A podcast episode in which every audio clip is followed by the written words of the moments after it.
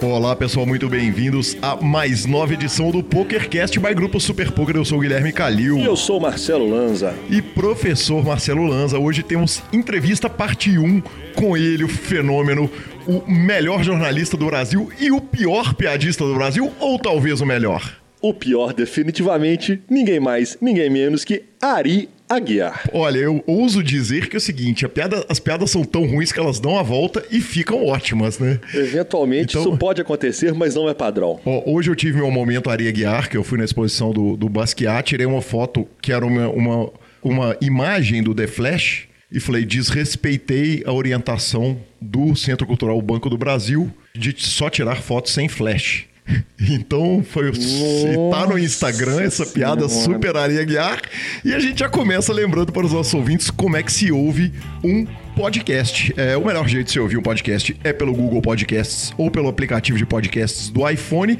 Nos indique, nos dê cinco estrelas. Você pode também ouvir no YouTube como o meu traidor, meu sócio, meu amigo Marcelo Lanza fez. Essa semana ele entrou me avisando que ele estava ouvindo o PokerCast pelo YouTube. Lanza, tamanha heresia de você não esperava, meu patrão. Não, não, não. Vou me defender. Vou me defender. Eu falei que eu entrei no carro e fui ouvir o último episódio, que eu queria ouvir a entrevista do Caio Rei. Na hora que eu comecei a colocar, não sei por, por que cargas d'água a internet estava ruim. Sim. E não estava fazendo download do meu aplicativo de podcasts, do da Apple, ok? E aí eu falei, será que funciona? E cliquei no YouTube e começou a funcionar. Na hora que começou a funcionar, eu comecei a rir. e mandei o áudio pro grupo nosso do PokerCast.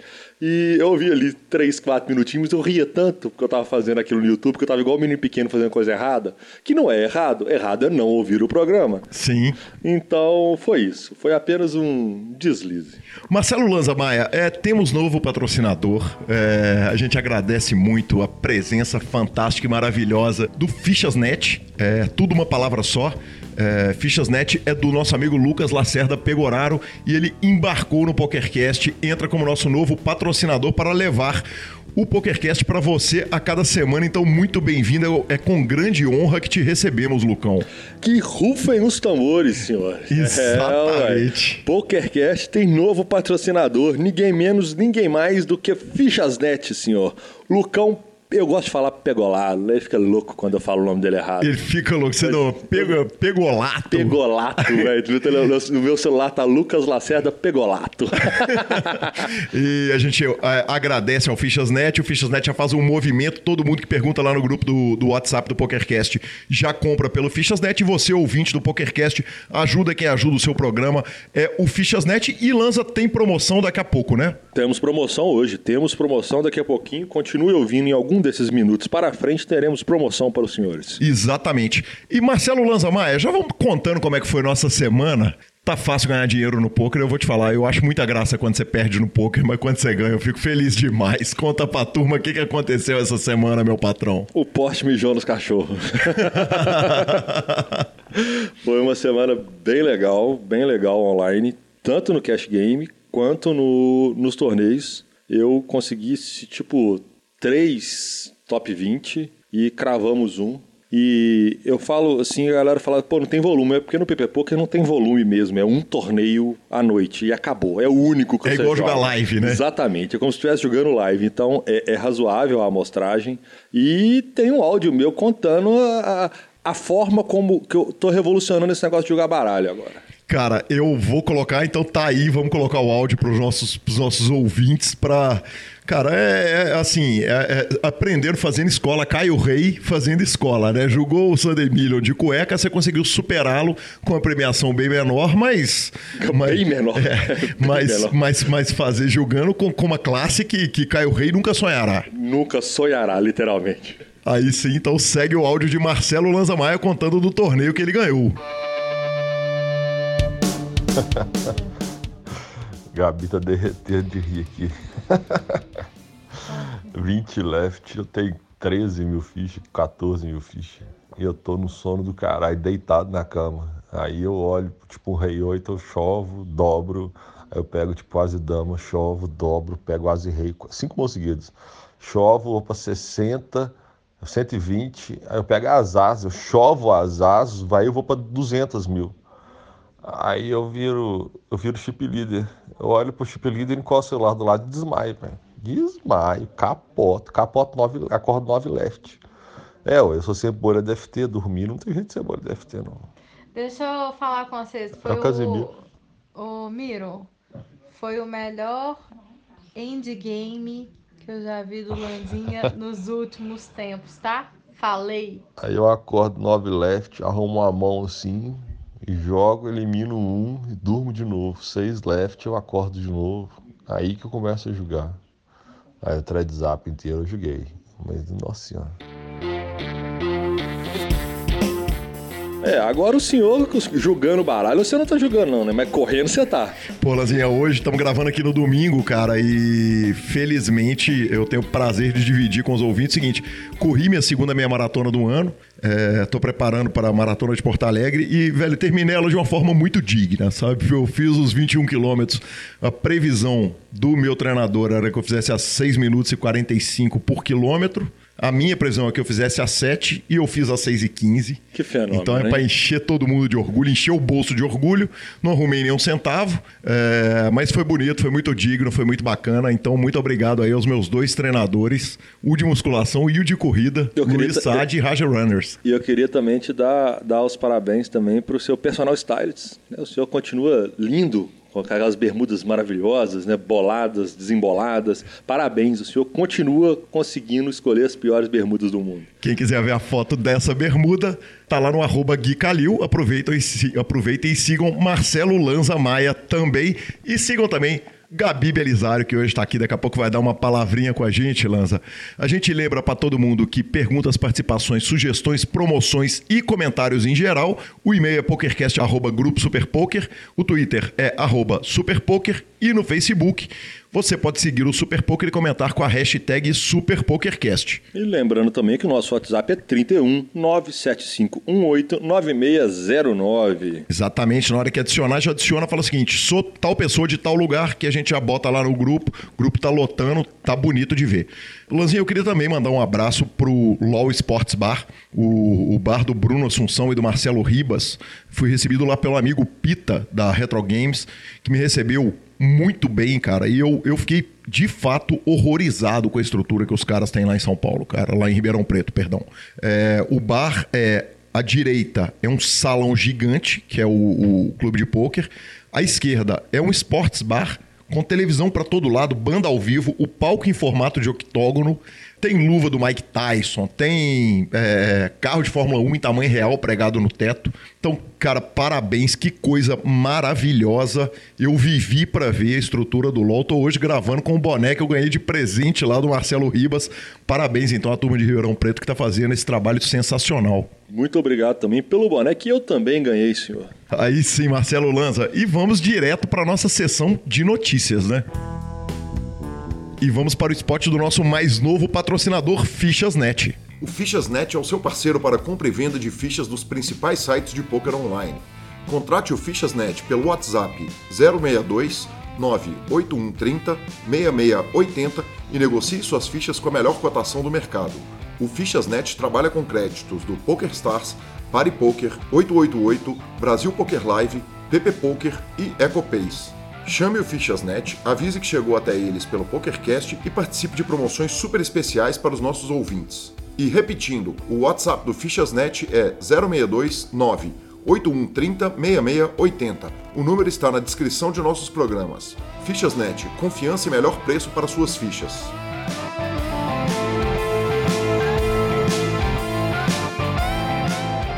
Bom, breaking news, senhores. Breaking news. Aquele senhor ao meu lado, Guilherme Calil, que ficou numa choradeira, numa tristeza, desconsolado na semana passada, quando foi informado que o 2 Plus 2 tinha acabado. Breaking news: os apresentadores do PokerCast da 2 Plus 2 estão de volta, só que dessa vez com ninguém mais, ninguém menos que Daniel Kid Negriano. Cara, sensacional, né? Essa semana o, o, o Adam Schwartz deu uma tweetada falando assim: e aí, Terence Chen e Daniel Negrano, o que, que vocês acham da gente gravar um podcast? Eu achei uma brincadeira de mau gosto. Mexeram com o meu luto. Né, eu tava super chateado com, a, com, com essa saída do, do podcast deles. E essa semana eles lançaram um podcast. Ah, o nome dele é DAT, D-A-T, que é Daniel, Adam e Terrence. Justo. Cara, eles fizeram um, um- um- o programa, o primeiro programa deles, eles começaram, Lanza, falando o trabalho que dá pra gravar um podcast. A gente tá cansado de saber, né, velho? Eventualmente a gente sabe sim. Depois um eles começaram a falar sobre o trabalho que é pra ganhar dinheiro com o podcast. É, também sabemos bem. Exatamente, mas o programa foi super legal. Eles falaram sobre super high rollers. É, então aproveita que você já baixou lá o seu programa de podcasts e baixe o programa com Daniel Negrano, Adam Schwartz e Terence Chen. Bom, depois disso, tivemos o final do BSOP Iguazu. E, e aí eles falam que é, é jogo de sorte. É, deve ser mesmo, né, professor Marcelo Lanza? Mas dá uma contada para nossa turma o que, que aconteceu por lá. É, é jogo de sorte. Garrido ganhou o It Game de novo. Back to back. HU com o Ricardo Nakamura, que andou cravando e fazendo mesa final à torta e à direita e concorrendo ao ranking do ano. Professor. Pro, o professor. Professor Luxemburgo fez duas FTs no mesmo dia fazendo MTT.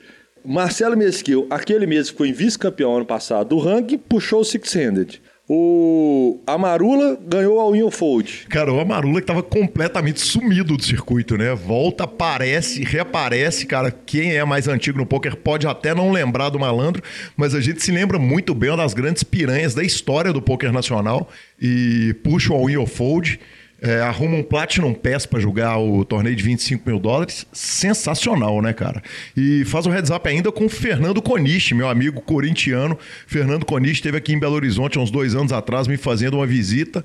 E parabéns aí ao Amarula. Fenomenal. E em heads up argentino, Hilário Quijada venceu o main event do BSOP Iguazu.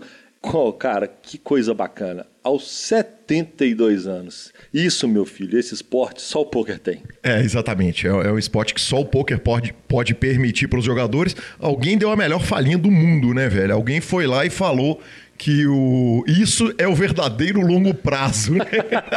o parceiro ganhou o torneio com 72 anos de idade, sensacional, cara. A Argentina que foi muito bem nessa WSOP. O segundo colocado do main event também é um argentino, foi o, o argentino Christian Estival. Em terceiro colocado, o Pedro Dibi. Quando o meu computador dá uma travada no estilo Fábio Assunção na sexta-noite. e nada parece detê-lo. e seguimos com nossas notícias, Marcelo Lanza. Bom, é, a nossa segunda notícia do dia é que o New Scientific Game Corps, que é proprietário do Shuffle Master, sofreu um processo em Illinois. Exatamente, Lanzinha. É, a gente vem trazendo essa notícia em primeiríssima mão aqui no Brasil. A, a New Scientific Game Corp é a. É, é mais bonito quando você fala. É, É. mais bonito, eu acho. Obrigado, professor. Fa- Fala de novo. New Scientific Game Corp. Que homem. Que proprietário do Shuffle Master. Hã? Hã? Cara, é, aconteceu o seguinte: é, nos Estados Unidos, ao contrário do, do- do Brasil, eles têm embaralhadores automáticos nas mesas. E isso acelera o jogo uma barbaridade. É muito melhor você jogar uma mesa com ba- embaralhador. É bom para casa, é bom para o jogador. Você aumenta o, número de mãos por hora. O jogador põe a culpa em quem nesse momento? É, exatamente. No dealer que corta, cara. A culpa sempre vai ser do dealer. A Gabizinha tá aqui, ela, é- ela, ela foi dealer, ela sabe, velho. Então, o que que acontece? É, eles têm praticamente 100% do mercado. E eles garantiram, segundo esse processo judicial, 100% desse mercado, fazendo o seguinte: entrando com ações, muitas vezes irregulares, segundo a justiça, de patente. Então, quando alguém tentava entrar no mercado, eles entravam com um bando de ação e tiravam o concorrente do mercado. Então, tá rolando uma treta sinistra lá nos Estados Unidos. A ação foi de 315 milhões de dólares, foi o, o veredito. A Shuffle Master, a, a Scientific, entrou no- é, é, com um pedido de revisão dessa situação. Mas, segundo o podcast Ante Up dos Estados Unidos, o seguinte: o cassino compra o negócio, ainda tem que pagar uma taxa, o serviço é ruim, o suporte é ruim do Shuffle Master. Então, é, pelo jeito, tomara que esse mercado se abra e tomara que chegue rápido ao Brasil, né, Lanzinha? Por que, que você acha que o Brasil não entrou no mercado de embar- embaralhadores automáticos? Porque você compra, paga o aluguel, o serviço é ruim, o suporte é ruim. E além de tudo, só tem nos Estados Unidos. Você tá louco? Que, pô, que negócio que é esse? Vili, além de tudo, nós temos dealers muito melhores do que lá. É notavelmente sabido e conhecido que os nossos dealers, que são especialistas em poker, lá os caras são de cassino, parece. Muitas vezes eles não têm isso. E pô, como é que você entra no mercado desse? O mercado definitivamente é ruim. Aí sim, Lanzinha. Bom, a participação na WSOP complica a vida do Filipinho, senhor. O que aconteceu com o nosso querido Felipe Ive? Cara, essa notícia quem trouxe para mim foi ninguém menos que esse senhor aqui ao meu lado, Marcelo Lanza Maia, é, que me contou que é o seguinte: naquele processo que a gente já falou dele, do Borgata contra ele, em que ele fez o sort edge, edging sort, é, que é conseguir, ele conseguiu botar o cassino para dar carta do jeito que ele conseguia identificar as cartas, julgou Bacará, ganhou do cassino. Na minha opinião, devia ter recebido o dinheiro. Também acho, porque ele impôs uma condição que foi aceita previamente pelo cassino daquele jeito. Exato, e ele não estava roubando não. do cassino.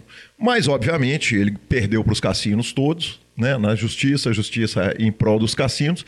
E o Borgata alega que ele deve 10 milhões de dólares, ganhou na justiça, e o Borgata virou e falou: Peraí, meu parceiro, você está dando esse monte de bainha arrumando uma nota na WSOP, então você tem dinheiro para me pagar.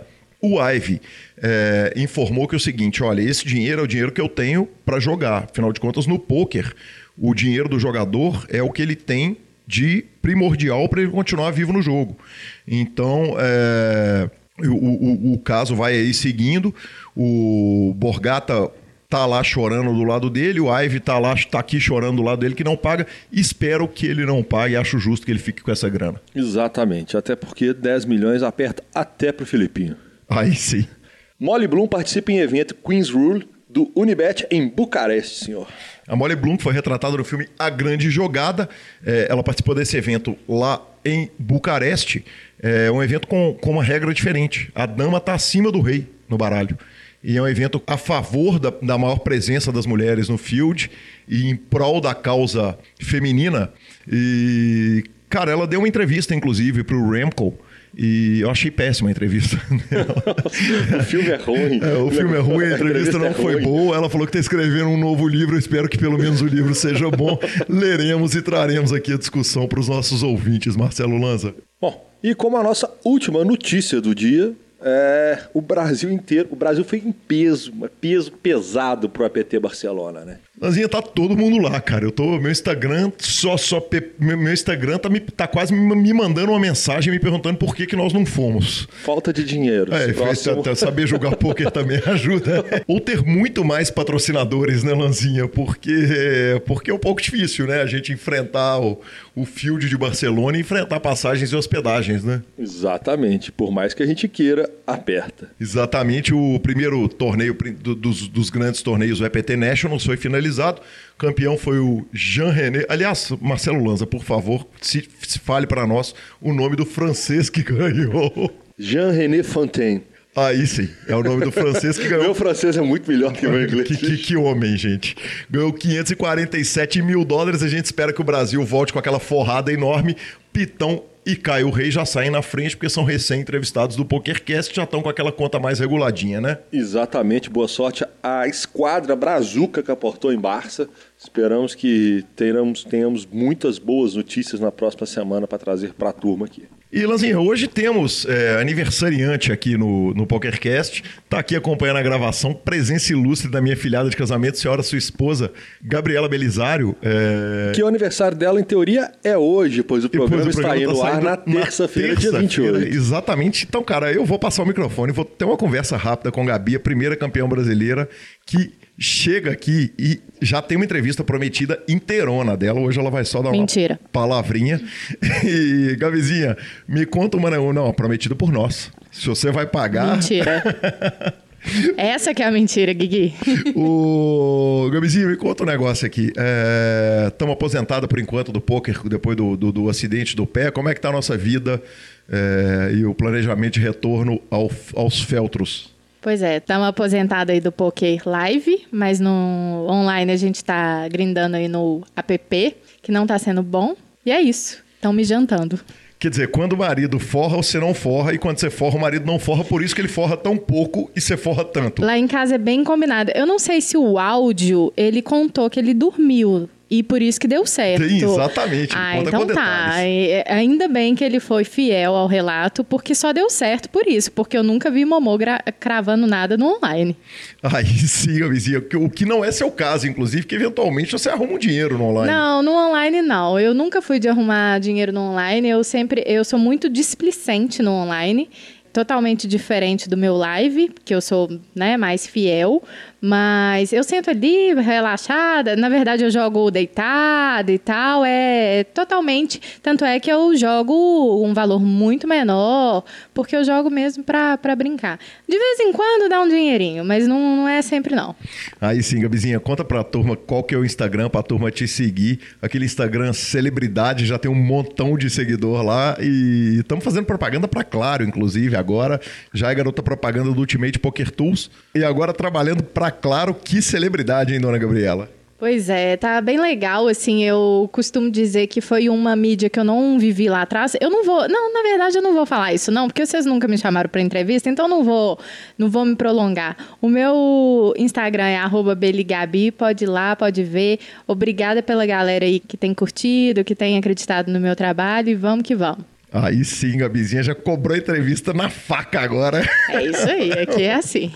Não vai atrasar. E professor Marcelo Lanza Maia, novidades do Ultimate Poker Tools. Módulo de time completamente reformulado. Módulo de times reformulado com painel de consolidação mensal, painel de cash out, configuração de deal dos players, configuração de acordo de sócios, consolidação de torneios e valores dos players através de audit do PokerStar, senhor. Tá bom ou tá, ou tá, tá pouco? Tá pouco, cara, porque o módulo live ele também unificou os menus. é, melhorou a visão do torneio, aliás, tá sensacional, porque ele consolidou por data, mas, mas, cara, por evento, por local, por clube, por data, de qualquer jeito que você quiser, você consegue ver ele inteiro na tela. E ainda tem a unificação do lançamento de todos os resultados, Lanzinha. É, Ultimate Poker Tools mudou, a mamata acabou, agora não são mais 30 dias grátis, são só 7 dias grátis. Então quem não tem a conta, corre lá, faz a sua conta e lança. Temos promoção, né, cara? Temos promoção, senhor. Com o intuito já para a galera já acostumar com os nossos dois patrocinadores, funciona da seguinte forma. Quem tiver, quem carregar o histórico, o Hand History, os históricos deles no Ultimate Poker Tools e tirar foto para nós da pior bad beat, enviar para nós, a pior bad beat vai ganhar 10 dólares do Fichasnet na sala que ele quiser jogar. Aí sim. Então tá muito justo. Explicando de novo a promoção. Você entra no Ultimate Poker Tools, cadastra a sua conta, sobe suas mãos. Acha a maior bad beat que tomou. Quem mandar a bad beat mais cruel pra nós, É porque nós gostamos de sangue. Exatamente. Exa- O sangue tem que jorrar. Quem mandar a pior bad beat pra nós, nós vamos eleger uma bad beat. O critério é eleição de Calil e Lanza.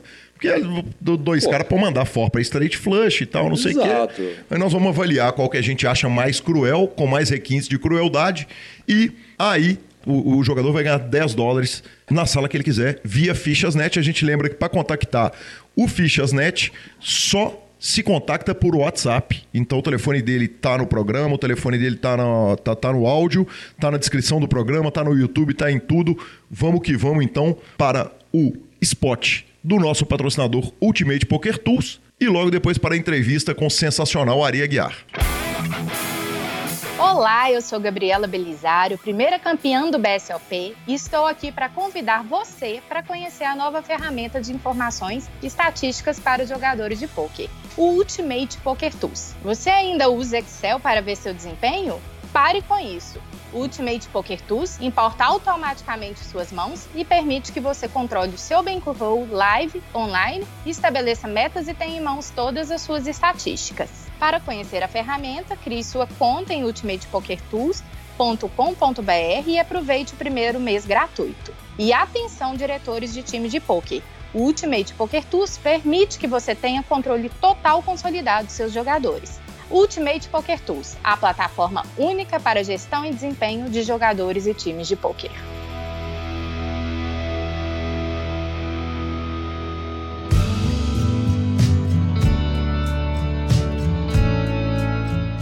Olá pessoal, estamos de volta com a entrevista do PokerCast do grupo Super Poker. É com grande satisfação que eu recebo aqui esse mito, esse fenômeno, esse amigo querido, narrador da NFL, da NBA, da Euroliga de Basquete, Campeonato Espanhol de Futebol, NHL, a Liga de Hockey, WSOP, Tour de France e voz do rugby brasileiro. Ari, eu tenho certeza que eu esqueci mais ou menos uns 35 esportes. Muito bem-vindo ao PokerCast do Grupo Super Poker, cara. Valeu, Gui. Um abraço pra vocês, um abraço pra galera. Pô, legal demais participar do PokerCast, um negócio que tá aí já faz tanto tempo. Uh, ouvia nas antigas e agora no Super Poker. Então, feliz de participar aí do PokerCast pela primeira vez. Obrigado pelo convite, agradeço. Que satisfação, estamos pelo menos 10 anos atrasados com essa entrevista. E, Ari, eu já começo fazendo é, a pergunta tradicional do PokerCast para você, que a gente faz normalmente quem era o entrevistado antes de entrar no poker. No seu caso, quem era o Ari Aguiar antes de entrar para o esporte, antes de você começar a, a fazer as transmissões que todo mundo acompanha e as transmissões que as pessoas não acompanham, que nós vamos discutir a respeito do Tour de France, como evento televisionado, logo mais. Mas eu queria, é, é, eu queria que você contasse um pouquinho a respeito da sua história de vida, cara, para chegar até aqui. Ah, eu, antes de entrar pro esporte, eu não fazia nada. Né? Eu nunca fiz nada fora do esporte, não. Eu, é, eu entrei na faculdade em 99, eu tenho 37 anos, sou novinho. Ah, é. Pelo menos eu acho. É... eu entrei na faculdade em 99 e para fazer jornalismo, porque Bom, eu não tinha muita opção, não. Eu não tinha. Eu sempre fui meio vagabundo, Gui. Sempre estudei no Pitágoras. Você conhece o pessoal do Pitágoras melhor que eu. Eu fui ex-aluno, sim. Sou ex-aluno é. do Pitágoras também. Então o que mais tem lá é vagabundo, né? é provado que tem dois falando um com o outro. Exatamente, é... não tem dúvida. Então, é, mas brincadeira à parte, eu estudei no Pitágoras, formei em 98, não tinha muita ideia do que fazer na faculdade. E eu fui fazer jornalismo, fazer comunicação social, entrei na FUMEC, você também estudou lá, sabe que na FUMEC só tem vagabundo também. Prova disso é que tem dois vagabundos conversando agora. E aí fui pra FUMEC e, e, comecei o curso e tal, descobri o jornal impresso que tinha lá, o ponto. Aí comecei a fazer matéria pro ponto e tal, não sei o quê. Em 2001, eles arrumaram a rádio, no final do ano. Uh, eu entrei lá dentro, aí perguntei o que, era aquilo e falou que vamos fazer uma rádio aqui. Ah, que legal. Como é que faz para participar? Eu falei, ah, só chegar. E tinha um programa de esporte lá, a FUMEC FM era 89.9. Placar, placar 899 chamava o programa esportivo. Aí comecei a participar em duas semanas, eu, Rodrigo Fuscaldi, o Danilo Belezia, o Ricardo Guimarães, a gente dominou o programa. Bruno Favoreto, grande Bruno Favoreto, que é tem uma história fantástica. Esse cara, ele hoje ele trabalha na Abril aqui em São Paulo. Ele é atleta paralímpico também. Ele é São Paulino, doente. Um jogo de Copa São Paulo de Futebol Júnior, uma batida da Polícia Militar, ele, do metrô aqui em São Paulo, ele tomou um tiro. Nossa. A bala ricocheteou no chão, bateu na coluna dele e ele ficou paralítico. E um cara, uma força fantástica. Hoje ele, ele faz é atleta paralímpico de bicicleta, é, com a mão, né? E trabalha, é jornalista, trabalha na, na editora Abril, um cara fantástico. Faz tempo que eu não vejo também, é, mas um cara fantástico. Então nós dominamos o programa ali na, na FUMEC FM e veio a Copa de 2002. Copa de 2002 a gente fala, ah, por que não transmitir a Copa, né? Por que não? Né? Madrugada, nenhum problema. A gente falou, tá, conversamos com nosso professor Getúlio Nuremberg, pediu uma, uma autorização para a faculdade, para a FUMEC, para a gente poder entrar lá de madrugada, entrar no prédio de Ciências Humanas e poder transmitir a Copa do Mundo, entrar na rádio. Ele conseguiu isso aí com, com a direção. E aí eu comecei a narrar os jogos ali. Eu narrava um jogo, o favorito narrava outro. E quando era jogo do Brasil, cada um narrava um tempo. E o Getúlio falou comigo durante a Copa, falou, você leva jeito nisso aí, por que, que você não tenta? Ah, quem sabe, né? Aí quando acabou a Copa do Mundo, o Flávio Anselmo, é, para quem é de Belo Horizonte, todo mundo conhece o Flávio Anselmo, porque ele é, ele é um cara muito famoso em BH, para quem não conhece. O Flávio Anselmo é um cara que foi diretor de esporte de diversas rádios uh, fortes no, em Belo Horizonte. Hoje só existe a Rádio Tatiá em Belo Horizonte, né? Mas antigamente existia a Rádio Guarani, a, a Rádio Capital, é, todas elas faziam uma concorrência ali com a Capital. E o Flávio Anselmo sempre foi dessa concorrência, a Rádio Tatiaia. Ele comandou boas equipes de, de jornalismo. Um cara que eu aprendi muito com ele. E ele me ligou um dia à tarde, uma sexta-feira à tarde. Ele me ligou, estava em casa. Falou, quem tá falando? Eu falei, é o Ari. Olha, quem tá falando é Flávio Anselmo, não sei se você me conhece. Eu falei, claro que eu conheço. Então, tô montando uma equipe de rádio na Rádio LBV. É, tô precisando do narrador, tive uma recomendação sua aí, parece que você narrou algumas coisas na faculdade e tal, não sei o que, babá. Queria saber se você não narrava um jogo para mim. Falei, lógico, que dia? Ele falou, hoje. falei, hoje? Ele falou, é. Aí eu falei, ó, oh, claro, onde é? Ele falou, o jogo do América e Criciúma no Independência. Esteja lá às sete. Tá, sete horas eu tava lá, conversei com ele, narrei o jogo, foi uma porcaria. Aí começou, 2002. Esse jogo do América e Criciúma, aí de lá para cá não parou mais. Nesse meio tempo eu trabalhava com o Tostão também. O Tostão ah, na coluna dele. Era quase um secretário ali pro Tostão. Digitava a coluna e mandava para os jornais, fazia uma revisão ou outra. Não precisava muito, porque o Tostão é um gênio. Precisava revisar muito as coisas que ele escrevia. Ah, aprendi muito com ele também.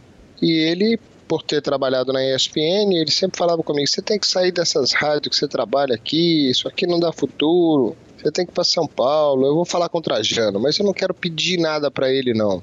Quando ele me ligar e falar alguma coisa, aí eu, eu, eu menciono. Aí um dia o Trajano ligou pro Tostão, acho que para dar parabéns. Ou o, Traj, o, Tostão, o, Tra, o Tostão ligou pro Trajano para dar parabéns, aniversário, alguma coisa assim. Falou de mim. O Trajano falou que tava precisando de alguém. Eu tinha saído da casa dele já uh, para ir embora para minha casa. O telefone tocou no meio do caminho. Ele falou que o rapaz da ESPN ia me ligar. Contou a história, falou que o rapaz da ESPN ia me ligar. Aí me ligou o Fernando Hart, que já não está mais na ESPN, ele trabalha na Record hoje, mas é um cara fenomenal, Fernando Hart. Me ligou e falou: Ah, pô, Tostão falou de você, Trajano pediu pra eu te ligar, que dia que você pode vir para São Paulo para fazer um teste e tal. Aí agendamos, fui para São Paulo e o teste era para narrar futebol, um teste de futebol. Jogo do Tottenham com o Chelsea. E eu, nervoso pra caramba, fui muito mal no teste. Aí ele falou: Ó, daqui a um tempo, Trajano levando o teste aí, te liga e tal. Aí deu 15 dias nada, 20 dias nada, 25 dias nada, um mês nada, eu liguei para ele. Eu falei, e aí, Fernando? Ele falou, ah, então, não deu muito certo, bababá. Eu falei, ah, que pena. Ele falou, você não narra outros esportes, não? Eu falei, ah, eu conheço todos, cara. Conheço tudo quanto é esporte aí. Que vocês transmitem, futebol americano, beisebol. Tá? Ah, você narra essas coisas? Falei, eu essas não narro. Falei, eu não narro, mas eu conheço tudo. Falou, pô, então quando você puder, você vem aqui e faz outro teste nessas paradas aí. Aí eu falei, tá bom. Aí esperei cinco, dois dias, comprei uma passagem para São Paulo. E falei, ó, oh, Fernando, tô indo para São Paulo. Falei, a minha irmã mora aí, tô indo visitar ela. aí fui lá, fiz o teste junto com o Everaldo. No dia 3 de. 3, essas datas assim a gente não esquece, né? Dia 3 de outubro de 2007. Sim. Aí, no mesmo dia, o Trajano viu o teste, gostou, me ligou no mesmo dia. No outro dia eu fui conversar com ele e ele perguntou se eu não podia começar semana que vem. Eu voltei para BH, tinha uma semana para largar da minha vida em Belo Horizonte, que eu tinha uma vida inteira aí, né? Larguei uma vida inteira em Belo Horizonte uma semana. Fiz uma despedida com meus amigos no sítio, enchi a cara, fui para São Paulo dia 10 de outubro e tô aí até hoje. Ari, é, o menino Ari, quando entra para a FUMEC na faculdade de jornalismo, ele já pensava em fazer jornalismo esportivo ou foi o que surgiu na Copa? Não, sim, jornalismo esportivo, sempre.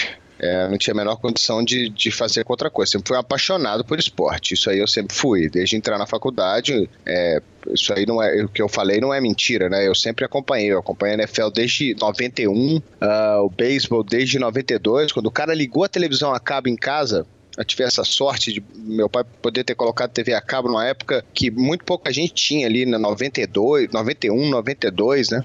E ele ligou a, a, o cabo tava tinha a é, TV a cabo naquela época tinha cinco canais, né? Sim. Tinha Showtime, HBO, TNT, CNN, MTV. ESPN, MTV, ESPN, e, acho que o Sport, TV, o Sport TV que nem era Sport TV, era, era Top Sport, alguma coisa assim. Depois virou Sport TV. É, então quando ele ligou o cabo da TV, tava passando beisebol na ESPN. Eu falei, que jogo legal. E via pedaço daquele jogo a um jogo do Atlanta contra Cleveland. Não, perdão, era Atlanta. Putz, e agora, hein? Ah, Filadélfia, Atlanta e Filadélfia. O jogo tava passando e eu, eu, comecei, eu fiquei vendo aquele jogo e comecei a ver beisebol a partir dali, vendo NBA, futebol americano tinha visto já com o Luciano do Vale, Silvio Lancelotti lá na, na Band e tal. Então o jornalismo esportivo sempre foi a opção, é, até por gostar de futebol pra caramba e na, naquela época e por conhecer os outros esportes desse jeito aí também. Ari, é, Você falou que, que Belo Horizonte hoje só tem a Rádio Itatiaia, mas tem trabalhos sendo iniciados muito bacanas lá. Eu não sei se você conhece, porque já está tanto tempo em São Paulo, mas a Rádio 98 FM tem feito um trabalho que mistura humor e futebol que é absolutamente fantástico. E a, tem a Rádio Super Esportes, que herdou o Piquitito da, da CBN, que é um narrador cruzeirense absolutamente fantástico, espetacular tem talvez uma das defesas, uma das narrações mais antológicas da, da, da, história do futebol mineiro, que é aquela defesa do Vitor, em que ele grita gol do Galo e ele tem aquela tradição de colocar uma música. Qual que é a sua visão da imprensa esportiva mineira? Porque tem um bairrismo aí, e aí a gente faz um esclarecimento para quem é de São Paulo, é, que, que cria-se uma reação ao fato da imprensa de São Paulo e da Carioca falar muito mais dos clubes cariocas e paulistas e o esporte de Minas Gerais, e certamente no Rio Grande do Sul, com a Gaúcha e com a Guaíba, é, eles terem que reagir a esse fato. É, qual que é a sua visão da imprensa, da, da, da mídia esportiva mineira? É, como você falou, eu tô, eu tô fora de lá há muito tempo, né? Eu tentei ficar lá, tentei ficar lá, é, quando tinha a CBN, a Globo com, com o Guiotti. Uh, tive uma, uma conversa muito rápida com o Emanuel na Itatiaia. É, eu tentei, é, não, nunca tive oportunidade em Belo Horizonte. Eu tive uma agência de notícia que eu prestava serviço para as rádios do interior também, com o Rodrigo Fuscaldi, também não deu muito certo. É, o único orgulho que eu tenho disso aí é ter dado o primeiro emprego para um rapaz hoje que é fenomenal. Só fugindo um pouquinho do tempo, só para poder fazer isso aí, porque é, esse menino chama Guilherme Ibrahim. Hoje ele é um, uma baita voz, ele trabalha no jornalismo da CBN. Sim. A primeira vez que esse menino falou numa rádio é, foi na MR, é, vindo da UniBH. E um, um cara fantástico, um jornalista fantástico que hoje está aí fazendo sucesso. Mas em, respondendo a sua pergunta, Gui, Belo Horizonte, é, eu estou fora há um tempo, eu é muito fechado. É muito fechado e se criou três monopólios em Belo Horizonte. A Rádio Itatiaia, o Jornal Estado de Minas e a Globo.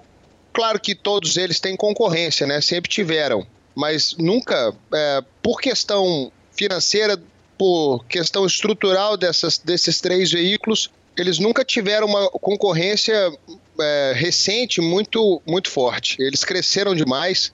Então a Rádio Tatiaia, hoje você fala para mim da Rádio Super e da, da 98, mas eu duvido que a Rádio Tatiaia tenha menos do que 85% da, da audiência de futebol na hora do jogo de Cruzeiro de Atlético. É, então, assim, Pictito é um cara extremamente fantástico. Eu não sei por que ele não é o narrador do Cruzeiro na Itatiaia hoje, porque claramente o Alberto que, que é um grande narrador. Para quem não conhece, né, a Itatiaia ela sempre teve essa divisão Cruzeiro Atlético, identificação com a torcida, então cada, cada time tem o seu torcedor, o seu narrador. Uh, o Billy Gonza narrou o jogo do Atlético muito tempo. Isso eu tô falando desde quando eu conheço. Obviamente a Rádio Itatiaia é muito mais velha que eu. Uh, muito mais velha que o Gui também. Então eles uh, tiveram essa divisão. O Alberto é um narrador do Cruzeiro desde que eu nasci. E, e hoje ele já está ah, com a idade mais avançada, ele já está precisando descansar, ele já não deve estar tá nem querendo fazer o que ele faz mais. E a qualidade dele, obviamente, caiu. Né? Então eu não sei como o Piquetito não é o narrador do Cruzeiro na Itatiaia, não sei mesmo. Talvez essa defesa do Vitor aí, uh, que ele fez para a torcida do Atlético, tenha prejudicado ele um pouco nesse, nesse, desse jeito, eu não sei. Mas eu não vejo. Eu vejo a, a 98 fazendo muito sucesso com o programa dela de manhã, é, eu sei que eles deram uma mudança recente em, em, alguns aspectos por lá, mas na hora de jogo de futebol, na hora de notícia séria, entre aspas, né?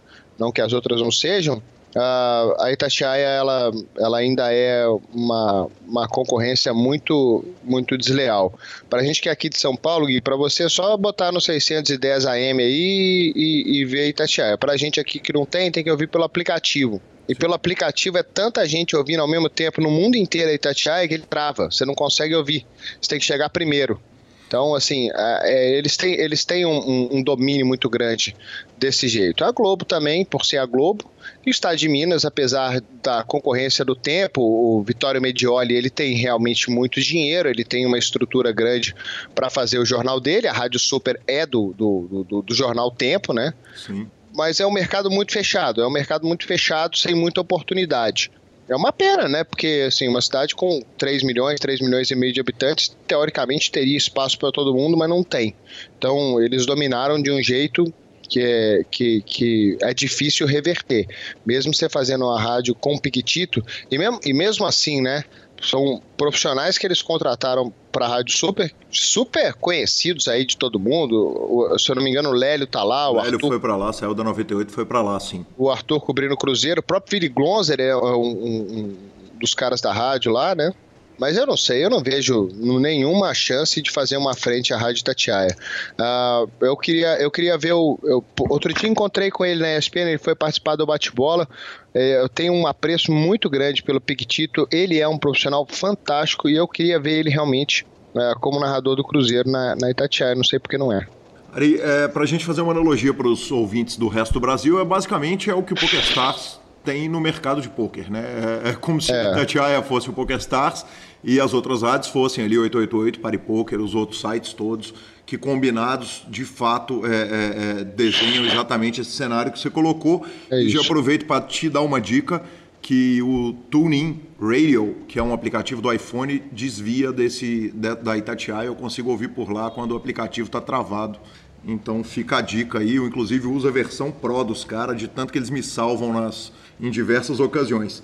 Ari, é, não dá para falar, quer dizer, você é um narrador de, de esporte especializado, não dá para a gente pular a sua relação com o Cruzeiro. Você é um, um notório cruzeirense que em todas as narrações de pôquer que você faz, você adora é, é, falar que eu, o Lanza e Cansado, que somos not... Firula, que somos notórios atleticanos, somos todos cruzeirenses e nunca perdeu essa piada. Aliás, de todas as piadas horríveis, talvez essa seja a pior e eu me divirto sempre que fazer ela. Eu queria que você falasse um pouquinho a respeito da sua relação com o Cruzeiro, cara. É, um sujeito que tem sobrenome Calil não pode torcer pro Cruzeiro, né? Não tem condição, nem se ele quiser ele pode, né? Jamais. Tem... Ele nunca vai querer para começar, né? é. uh, até pela história da, da sua família, né, Guilherme? É, assim, é, primeiro, o futebol, ele só, para mim, hoje, ele só serve como uma grande brincadeira.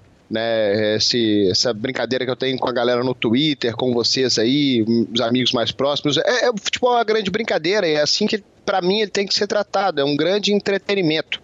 Né? Ele é um, uma diversão. Obviamente você quer que seu time ganhe e tal, mas você não pode fazer disso o seu a, sua base para você sobreviver. Seu time ganhou, você está de bom humor, seu time perdeu, você está de mau humor. Né? Não, não pode brincar com você, que você apela e tal. Então, assim, futebol para mim hoje é uma, é uma grande brincadeira. Eu não ligo de ninguém me sacanear por causa do Cruzeiro, sou cruzeirense mesmo, nunca escondi isso de ninguém. Adoro o Cruzeiro, torço, vejo jogos na medida do possível aí. E, e assim, sempre tive uma, uma ligação muito grande com o Cruzeiro, meu pai é cruzeirense, eu não jogo desde pequenininho, então não tem como, né? Mas hoje para mim futebol é assim, cara. Futebol é uma grande brincadeira, eu brinco com todo mundo. Obviamente com aqueles mais próximos eu brinco de uma forma mais escandalosa, como você, como o, o, o Lanza, como o, o Cansado, o Papitão, né? Então eu brinco um pouquinho um pouquinho mais mais além da conta. Mas com a galera também dou aquela brincada no Twitter, dou aquela sacaneada e não ligo de me sacanear. Muita gente, muita gente xinga, cara, dá reply xingando e tal, não sei o que. Eu não. Eu, aí eu não dou, eu não dou bola, né? Porque assim, a gente que tá usando futebol como uma desculpa de, de vida mesmo, sabe? De, de mover a sua vida em relação a um time de futebol. E para mim isso é muito muito triste, na verdade. Então, minha relação com o Cruzeiro é essa hoje. Eu, eu gosto do Cruzeiro, eu brinco. E se quiser me sacanear, também não tem problema, pode me zoar, não tem, não tem, não tem erro não. Ari, o futebol tá ficando chato, cara. É, tá ficando chato a, a entrada do, de, de, de, todos os problemas. Nós não vamos entrar na questão política, porque senão nós estamos mortos. Eu ainda tem muito para falar disso com o Vitão, com o Vini e com o Sketch. então não vou entrar na, na, na, na questão tá política. Bem. Mas, mas tá, tá, tá chato o futebol, quer dizer, a correção política no futebol, quer dizer, não pode mais é, brincar. Você acha que, que, que errou-se a mão ou você acha que está que, que tá correto o que está se limitando, onde está se limitando? Você diz assim, de não poder ah, os, pro, os, programas? Eu, não, ah, eu assim? digo a, a, torcida agora, pessoas se ofendem porque porque o atleticano é franga, Maria, não sei o quê. E, quer dizer, brincadeiras que, que tradicionalmente, evidentemente, a gente tem todos os extremos, a gente tem da manifestação racista que essa tem que ser punida com cadeia mesmo, mas, mas tem coisa ali da, da brincadeira que está se tomando como ofensa que, às vezes, a mim, pelo menos, parece exagerado. É, eu não sei se eu tenho capacidade para analisar isso, né? Dizer que homofobia e tudo mais, esse, esse, tipo de coisa, até porque acho que é mais parte da, da brincadeira do que do que ofensa é, homofóbica mesmo, né? Não tem isso, mas eu acho que hoje, Guilherme, a gente vive num, de um jeito uh, que certas coisas não são admissíveis mais. Isso é você fala ofensa racista, ofensa homofóbica, ofensa à mulher, essas coisas, eu digo no, de uma forma geral, sabe? Sim. Essas coisas elas não são uh, admissíveis mais. Né? A gente está vendo um monte de gente aí que, com posts antigos racistas, homofóbicos, esse, esses caras serem massacrados, né? Uhum. É, até, até discuto também esse massacre, tanto que ele é, é só uma, uma forma de, de, de gente enrustida criticar alguém, ou se é ou se é real mesmo, se é válido mesmo esse massacre em rede social que a gente vê hoje. Mas, é, eu não sei, eu acho que a gente tem que começar realmente a cortar essa, essas coisas da, da, do nosso dia a dia. Né? Porque uma coisa que pode parecer uma brincadeira, de repente ele vira realmente uma ofensa racista, feminista, homofóbica. É, você nunca consegue medir ali o que é uma coisa e o que é outra. Então eu acho que realmente se você é, ir cortando essas coisas do nosso vocabulário, a gente tende a se tornar pessoas melhores. É, existem outras formas de você brincar sobre futebol do que chamar alguém de franga ou de Maria. É, ou de Bambi, ou de, de gambá, ou, ou de porco. É, eu acho que existe outra, outras, outras formas da gente, da gente fazer isso. E eu acredito que a gente deve cortar isso mesmo do nosso, do nosso vocabulário. Eu não sei se é exagerado ou não, não sei se é uma atitude radical ou não, mas acho que para a gente se tornar pessoas melhores, uma sociedade melhor, a gente tem que cortar essas coisas do nosso vocabulário mesmo, cara. Bacana demais. É, Ari, quando você vai para a ESPN, a gente brinca com o Luiz Otávio, nosso primo que, que é preparador físico é, de futebol, que ele era um cara da educação física e vai ser feliz sendo preparador físico do Atlético. E a gente brinca que ele fez o pacto com Deus. Eu brinco que o meu pacto com Deus era ser mais ou menos o que virou o Ari Aguiar. Quer dizer, sentar e falar dos esportes que ele ama o dia inteiro. Quer dizer, o Ari fez o pacto com Deus. Quer dizer, você está 100% realizado profissionalmente, trabalhando na ESPN, o maior canal de esportes do mundo, que na hora que que um filme de queimada vai fazer a brincadeira, ele brinca com a ESPN El Ocho, né? o canal 8 da ESPN. É, é a realização maior de um profissional da narração? É, sim, cara, porque todos os esportes que eu adoro, a ESPN transmite, né? Então, é, para mim é super gratificante poder me divertir trabalhando. Né? Então, assim, eu adoro futebol americano, adoro beisebol, adoro rugby, adoro hockey, adoro pôquer, adoro ciclismo. É, eu gosto dessas coisas. Eu optei por não narrar mais futebol, eu não narro futebol, para poder realmente me especializar e, e desenvolver esses esportes aí uh, na medida do que eu posso, na medida do, do possível para a galera. Então, assim, trabalhando na ESPN, onde eu tenho a oportunidade de adorar todos esses esportes e me divertir trabalhando, é, obviamente é uma recompensa fenomenal, né? É, eu brinco que, assim, para mim pouco importa se é, as pessoas estão vendo ou não. Pra TV não, né? Pra TV a audiência conta, óbvio, é óbvio, né? Mas para mim, cara, é uma diversão ali, tendo um, uh, fazendo um, um esporte que eu gosto, sendo ao vivo, sendo gravado, tendo muita audiência, pouca audiência, claro, quanto mais gente vendo, melhor. E à medida do possível, Twitter, Facebook, uh, Instagram, a gente vai tentando divulgar um pouco mais desse esporte. Fui mais ativo nessa, nessa, nessa missão. Tenho sido pouco, preciso voltar mais a, a, a tentar fazer com que a audiência entenda desse esporte, porque o difícil é. Existe uma, uma uma barreira, né? Ah, não entendo disso. Eu não entendi isso, pronto, acabou, né? Parece que todo mundo nasceu sabendo tudo, né? Mas todo mundo nasceu sabendo também a regra do impedimento, né?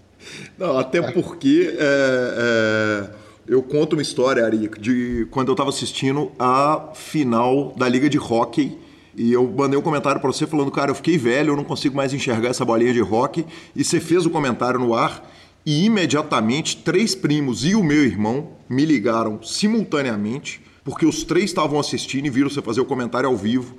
E, e, e é inacreditável a audiência desses eventos internacionais. E, e, me impressionou que tivesse todo mundo assistindo a Liga de Hockey e estava tendo, salvo engano, no dia, é, rodada de Campeonato Brasileiro, mas estava todo mundo, inclusive o Felipe, que estava assistindo dos Estados Unidos, não sei como, em português, e, e comentou é, é, a respeito do, dessa questão. Agora, Ari, você foi para o esporte especializado, quer dizer, você faz os diversos esportes especializados. Para mim é inacreditável uma narração de patinação artística, cara. Porque o, o, o, o, Sérgio me falou o seguinte: o Ari é super Caxias, cara. Ele tem anotação de tudo, ele sabe tudo mesmo, ele estuda para fazer e tal, não sei o quê. Mas como é que funciona o processo na hora que cai no seu colo durante a Olimpíada de Inverno? Que você vai ter que narrar um. Não, mas esse a gente não faz, né? Esse eu nunca fiz, né? Da Olimpíada de Inverno específica? Não, não, não. Entendi. Esse... Essa aí é a Sport TV que tem os direitos, né? Ah, bacana. Mas quando aparece, quer dizer, um esporte que, que, que, você não tem ideia de como é que você vai narrar, como é que ah, Então, funciona? te dar um exemplo. Eu fui narrar a final da vela. Isso. América, America's Cup, né? Que é um... Perfeito. É a Copa do Mundo da vela. Tem de quatro em quatro anos, você vai ali jogo, fazendo as eliminatórias ao longo uh, desses quatro anos, sobram dois, dois barcos e um contra o outro. Uhum. E vela. E caiu no meu colo, eu falei, rapaz, e agora, né? Nunca entrei num barco na minha vida, morro de medo, mas o que eu vou fazer, né? Aí o nosso comentarista de vela é o Ferrari, o Marcos Ferrari, que participou de Olimpíada e é um cara profissional, um cara super conceituado nesse meio. Eu liguei para ele e falei, Ferrari, me ajuda, né? Preciso sentar contigo aí pra você me explicar como é que funciona. E aí ele me explicou tudo. Vai o comentarista, né? Tem sempre um comentarista que é muito. A ESPN tem sempre isso, né? Um comentarista que é muito especializado naquele assunto. Um cara que viveu aquilo ali a vida inteira, um cara que é fantástico uh, no conhecimento de, do esporte X ou Y. Então, a ESPN tinha isso, uh, tem isso. Então, Ferrari é um cara que conhece tudo, conhece os caras, conhece os barcos, conhece o vento, conhece a maré, conhece o tipo de, de, de navegação que tem que ser feita, o tipo de estratégia que tem que ser traçada naquele momento e tal. Então sentou comigo e me explicou como é que funciona. Aí quando o cara vê o teu interesse também naquilo ali, a explicação dele é maior ou pior. Mel melhor ou pior. Né? Então fiquei conversando com o Ferrari ali um tempão. E ele me explicou tudo.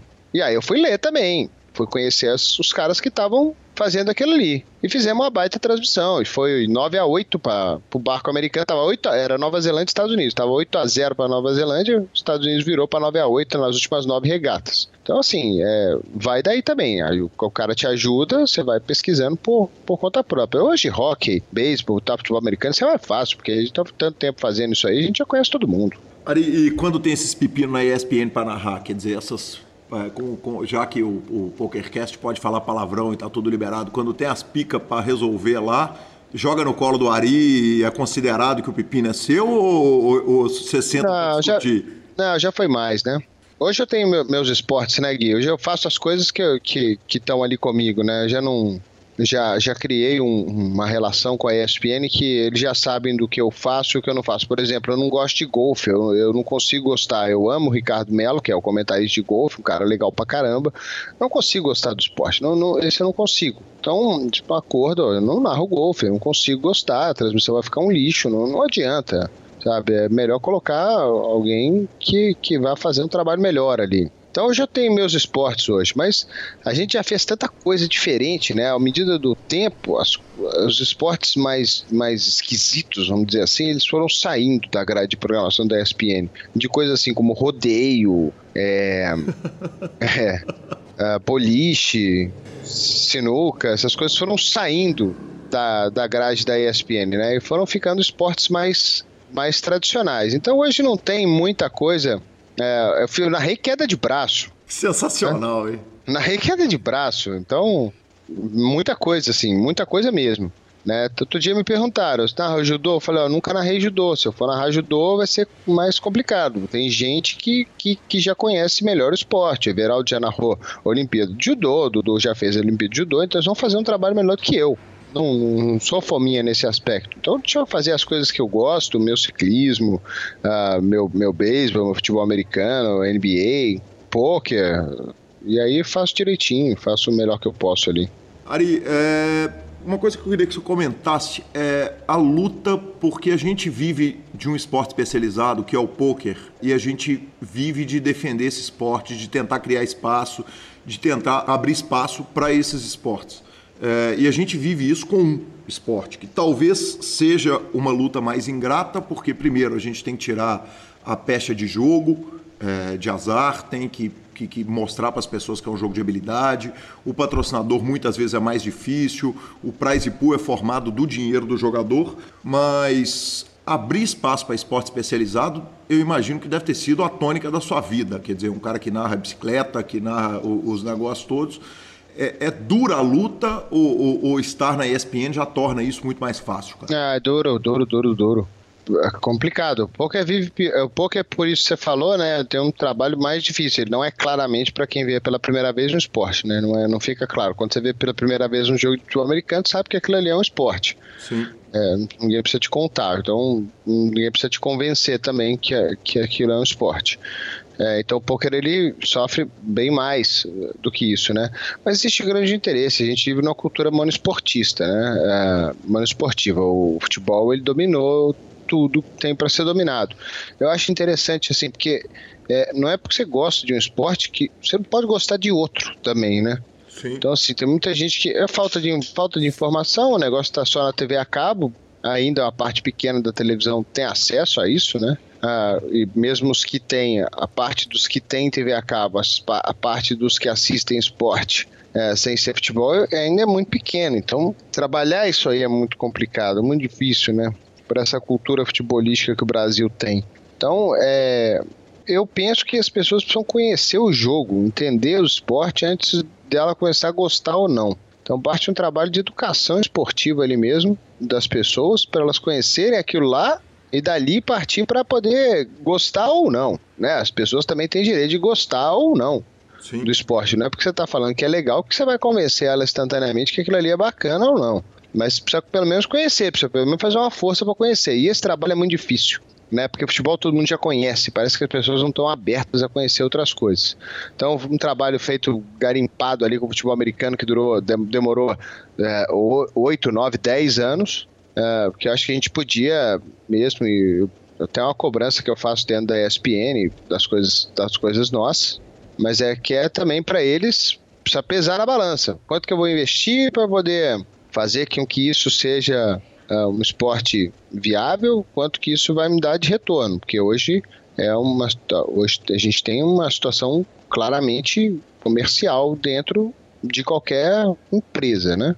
Então, não é só o fato. Até, obviamente, que tivesse um orçamento ilimitado, gente saía fazendo campanha, outdoor, uh, curso, seminário, com tudo.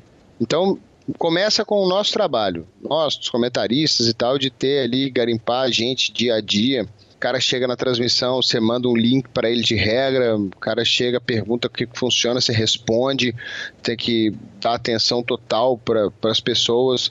É, tá vendo o jogo, não quer saber mais, ah, manda um Twitter, pergunta, tira suas dúvidas e aí.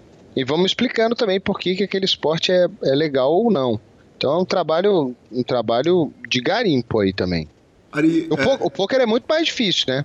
Mas o poker, o poker é mais difícil e mais fácil, na verdade porque é, tem um glamour muito grande, né? Sim, sem dúvida nenhuma. É. Ari, você viveu uma, um, um, momento do especializado sem rede social. Quer dizer, você estava narrando sem nenhum feedback ao vivo da, do público. É mais fácil narrar com rede social ou a porrada incomoda? Incomodou mais já. No começo incomodou muito mais. Hoje não. Hoje, é, é que assim, você consegue perceber da onde vem a, a, paulada, né? Se é uma crítica válida ou se é simplesmente um cara que não gosta de você e não gosta de ninguém. Né? Às vezes o cara te xinga lá, ah, esse, esse cara que tá narrando é um babaca. Uhum. Aí você vai ver a timeline do cara, o cara tá xingando você, ele tá xingando o comentarista, ele tá xingando o cara do bate-bola, ele tá xingando o cara da Sport TV, ele tá xingando o Galvão, ele tá xingando o William Bonner, tá xingando a Ana Maria Braga, tá xingando o Louro José, tá xingando o Ratinho, tá xingando todo mundo. Então, a, quanto vale a crítica de um cara desse que só tá xingando? Né? Então, assim, não vale nada. Agora, uma que eu recebi outro dia, falando assim, pô, cara, vocês exageraram na conversa ontem. Aí eu falei, justo, exageramos mesmo. Você tem toda a razão. Uhum. Desculpa. Sabe? Tipo assim, pô, cara, você tá errando o nome dos caras direto. Falei, putz, preciso prestar atenção nisso. Agora o cara te manda você, você é um bosta. Ah, bosta. esse, esse, tipo de esse tipo de, de paulada já não me incomoda mais. Sim. Eu nem faço nada, eu nem bloqueio, não faço nada. Eu deixo lá, porque é, é, já, não, já não me incomoda. Pode, pode xingar, não tem problema, pode xingar. Esse aí pode xingar. Ele tá xingando todo mundo. A vida dele é muito ruim, então, para melhorar, ele precisa xingar alguém. Sim. Então, é, deixa xingar. Né? Eu estava até abrindo o Twitter aqui agora. Eu tenho recebido muito pouco xingamento. É claro que a NFL vai começar agora, então aumenta. Mas as pessoas percebem também esse trabalho que você faz aí de. É inteligente, né, Guilherme? Eles não são burro, não. É, eles percebem o trabalho que você faz de, de narrar um esporte que é muito pouco conhecido, né? É que, ele, é que ele é mais exigente, exigente também. Porque como você está fazendo um trabalho para ele, ele te exige que você faça um trabalho melhor do que simplesmente você fizesse só futebol. Sim, sem dúvida nenhuma. E, o, e, e no seu caso, para usar uma expressão do poker, é um verdadeiro grind, né, cara? Você tem que grindar aquilo ali para você poder levar informação, né? É, todo dia. Ari, é, outra curiosidade que eu tenho é a respeito de, dos atletas do especializado, que são uns, uns puta heróis, né, cara? São os mega heróis esses caras. Um cara que vai lá e ganha uma medalha de esgrima, ou de natação, ou de. Cara, de judô que seja, que. que é, é, e o próprio Leandrinho, que vai lá e vai parar na NBA, e tantos outros atletas, que o Lanza poderia falar muito melhor do que eu. O Gustavo Kirten, que, que vai lá explode no tênis. A gente vê esses caras na glória. Quer dizer, a gente vê um ginasta na hora que ele levanta a medalha olímpica, depois dele pronto. Você, como narrador, você vê a construção desses caras, você vê o cara ganhando o Pan-Americano e ganha o, o, o, Mundial e antes o processo olímpico. Você consegue hoje, já depois de mais de 10 anos de ESPN, ao seu olhar e enxergar e ver que aquele cara tem o potencial de ser o, o herói nacional, que vai ser inclusive esquecido depois da Olimpíada a respeito do esporte dele, que não vai ter verba nenhuma? Não sei. Uh, não sei se eu tenho esse olho assim, não. Não sei. Eu acho que os comentaristas teriam muito mais olho para analisar tecnicamente isso do que eu. É, mas o negócio é mais no lance, é mais lance a lance. Eu nem gosto muito de, de número, essas coisas. Eu gosto do, do momento. O momento para mim é o que, que interessa ali, o momento que, tá, que as coisas estão acontecendo. É, não sei, acho que, acho que não tem esse olho, não, de, de, poder, de poder ver se o cara vai ser top ou não. Claro que quem é muito top, você vê que de cara que o cara é muito bom. Tipo esse cara que vai estrear no New York Giants agora, esse running back. Pô, cara, primeira corrida do cara, o cara correu 39 jardas dando olé nos caras. Deu pra ver que o cara é bom. Óbvio uhum. que ele não vai correr 39 jardas toda vez, mas deu pra ver que o cara é bom.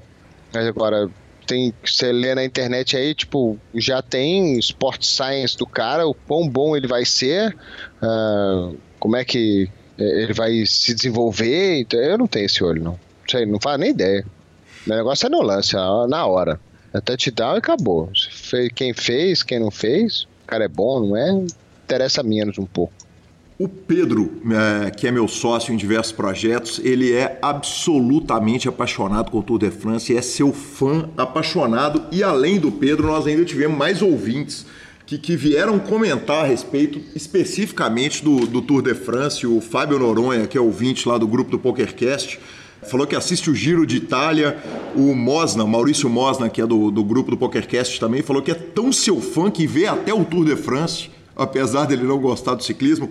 O, o ciclismo, que é o, o, o esporte que eu, que eu brinquei lá no começo do programa, eu acho ele mais difícil de ver pelo fato dele ser um esporte mais canal off, quer dizer, eu entendo mais o visual do que o esporte em si. É uma brincadeira constante isso, Ari, ou é uma impressão minha a questão do, dos Tour de France, do Giro de Itália, do ciclismo, que é um, um, que ele é longo, né? Um esporte que ele tem algumas características até que, que, que podem ser comparadas ao pôquer no sentido de que os dias são muito longos, as coisas são parecidas, o visual vai mudando, mas mas o acontecimento ali é sempre parecido.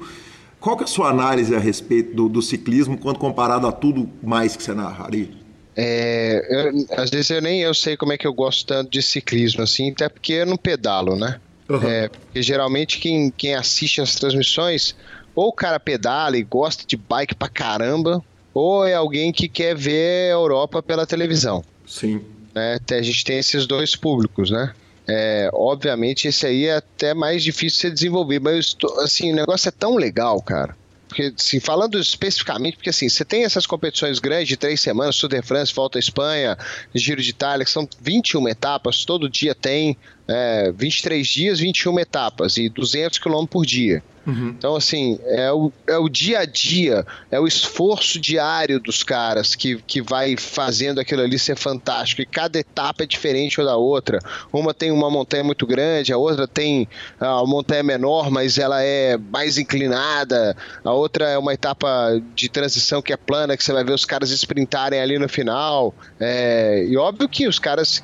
Que, para que serve 200 km? Você ver quem é realmente mais forte, quem realmente está numa condição física de mais vantagem, porque vai minando a força do cara. Né? O cara vai todo dia ali 200 quilômetros, chega no final ele ainda tem que dar uma paulada e levar o, o nível de esforço dele ao, ao extremo mais 5 para ele poder ganhar, porque é tudo muito igual. Então, assim, você vê o esforço dos caras para ganhar aquilo ali, é absurdo. Então, assim, é por isso que eu gosto, porque é um esporte muito duro muito duro. E a competição ela é muito dura. Então você pode ter um cara ganhando por dois, três minutos, mas um dia esse cara pode perder 20 se ele não estiver bem, se ele estiver uh, cansado, se ele estiver sobrando na montanha, se não sobrar a equipe dele. É um esporte muito tático também. Então, assim, precisa, precisa ver, precisa entender o tanto que o ciclismo é legal. Não consigo explicar em dois minutos pra você por que, que o ciclismo é legal pra caramba. Mas, assim, o nível de esforço que os caras têm que fazer, a questão tática, a questão logística da parada, a questão uh, física de esforço mental, é tudo muito levado ao extremo no ciclismo. Acho que todas as formas de esporte que você tem no ciclismo é levada ao máximo, tanto no esforço físico quanto no esforço psicológico do cara. Então é por isso que eu gosto. E além de ser muito bonito, né?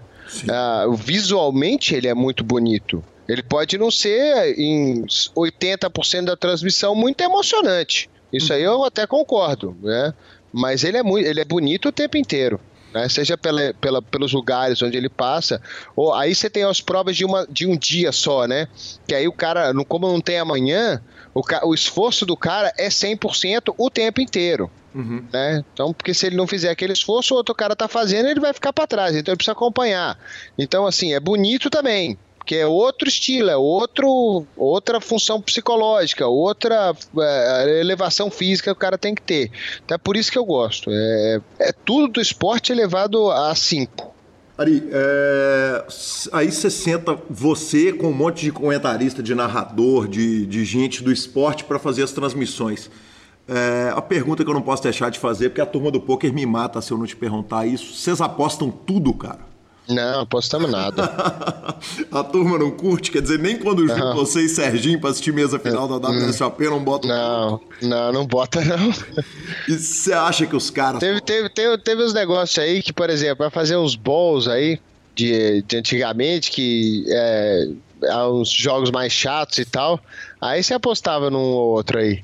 Mas depois de um Bahamas Ball que eu e o Kurt apostamos num time que tá ganhando de 48 a 13 e perdeu de 49 a 48, acho que nós paramos. que conta podre. Aí, Tô conta parecendo podre. o senhor Leonardo Cansado. Não, não, na verdade nem foi assim. Olha como é que foi. Olha essa. Pode contar a parada? Cara, deixa eu te contar um negócio. O tempo é o seu, Ari. Eu, eu, por mim, a gente fica aqui infinitamente.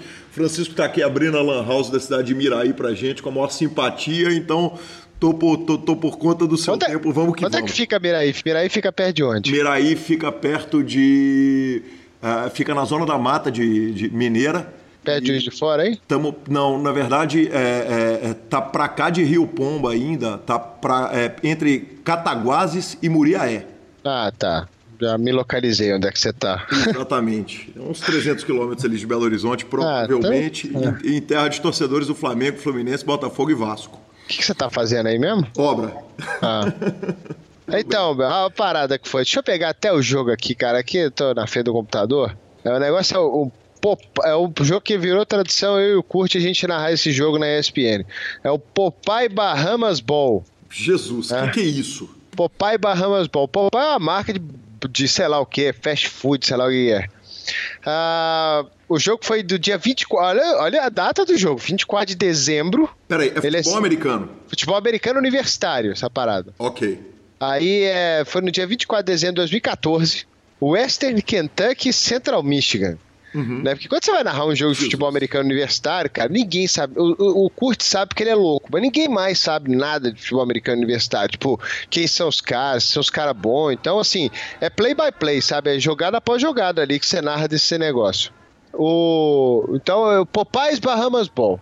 Aí eu e o Kurt, a gente na redação antes, falei, vamos botar um.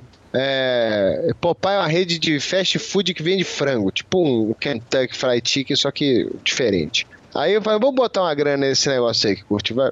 Vamos. Quanto? Qual time que é melhor? Aí vi uma a line lá, tava meio parecido, mas o Kurt acho que falou que tinha um running back lá de Western Kentucky, o cara era bom e tal. E a defesa do outro time não era muito boa. Falei, ah, então vamos nesse time aqui então. Aí a, a, a line era Western Kentucky menos 3. Beleza? Beleza.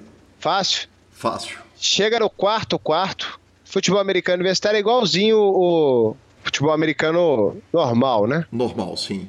O, o- O o NFL. da NFL. Sim. É 4 quartos de 15, né? Chega no último quarto, o jogo tá 49 a 14 para Western Kentucky. Pra nós. Pra nós. Tá dando nós por 49 a 17 mais os três, né? Vai, cavalinho. 32 pontos de vantagem na parada. Cara, não tem como perder essa parada, tem? Não tem como. Não tem como perder, né? O, o Central Michigan faz 34 pontos no quarto quarto. E a última jogada do jogo é com o cronômetro zerado, que os caras estão jogando rugby, passando a bola para trás um pro outro, até chegar na linha do touchdown e passar a linha e fazer o touchdown. Com o cronômetro zerado. Com um minuto faltando, com três minutos faltando para acabar o jogo, nós estamos ganhando de 20 pontos. com três minutos. Nós perdemos essa parada. Eu e ele perdemos uma nota nessa parada aí. Cara, que, que conta podre. Nem Leonardo Cansado consegue ter uma, ter uma conta iluminada dessa. Tá louco. Aí o, o- o- Não, e aí, é, aí ainda fiquei puta, ainda falei, puta, agora vai pro extra point, ainda vai empatar o jogo. E nós vamos ter que ficar aqui fazendo prorrogação. No dia do Natal, fazendo propaganda de pro- prorrogação do futebol americano. Aí o outro time perdendo, 49 a 48, em vez de chutar o extra point, eles tentam ganhar o jogo com o cronômetro zerado. Aí dá errado, o outro time ganha e tal, mas na nossa aposta foi pro, foi pro saco.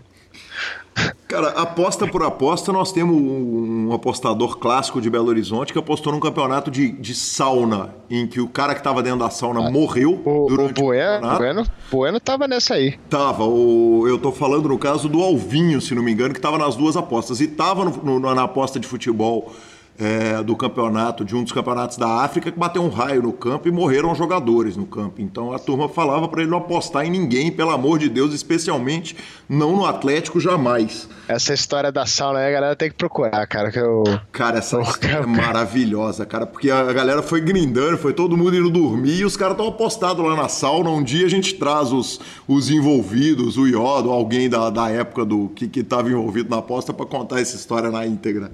É, O negócio chama World Sauna Championship. Tô vendo aqui até o nome do cara. Vladimir Lad... Lad... Vladimir Ladzinski. Já morreu. Você imagina, a gente reclamando do, do Tour de France, você imagina você sentado narrando um campeonato de sauna, hein, Ari? A sauna tava 110 graus Celsius, cara. Tá louco. Tá louco. Ari, Os caras não tá na... só tá no forno. Cara, então quer dizer que é, é, eu tive com o, o Bruno Soares, é, tenista, que evidentemente está numa posição muito diferente sua, ele me falou, cara, a gente é proibido de apostar em qualquer esporte pela, pela associação dos tenistas, a, a- a ATP e tal. É, vocês não têm nenhuma limitação com relação a apostar. O pessoal Não, de não, televisão, é tranquilo. É, é. E você acha que se juntar uma galera da ESPN para sentar para estudar odds, não que vocês tenham tempo, porque são 24 horas por dia de programação, que É, e turma tá- daí ia consegue dar ruim. Ah, ia dar ruim. Você acha? dá Ah, ruim, ia dar cara? muito ruim. Dá muito ruim. Esse negócio é do demônio, cara. Não, não- Dá tudo errado, cara. Parece que quando você, quando você aposta em alguém, parece que você joga uma praga nesse alguém. É conta ruim, cara. Conta zicada. Quando eu conheci esse negócio de aposta lá na Olimpíada de Pequim, cara. cara acho que era Sporting Bet, cara. Tá dando seis, seis reais pra cada um, cara. A galera perdeu no primeiro dia. Aí, pô, a galera botou dinheiro lá, mas perdemos tudo. Ó, eu ganhei uma parada uma vez no, no, no site do, do, do Bet Mais aí, do Teves. Sim, grande abraço, eu... Tevito, Daniel Teves Canteira. eu acho que eu postei, sei lá, cara, nos, nos, nos 18 jogos de primeira rodada do Australian Open. Eu postei em todos os favoritos.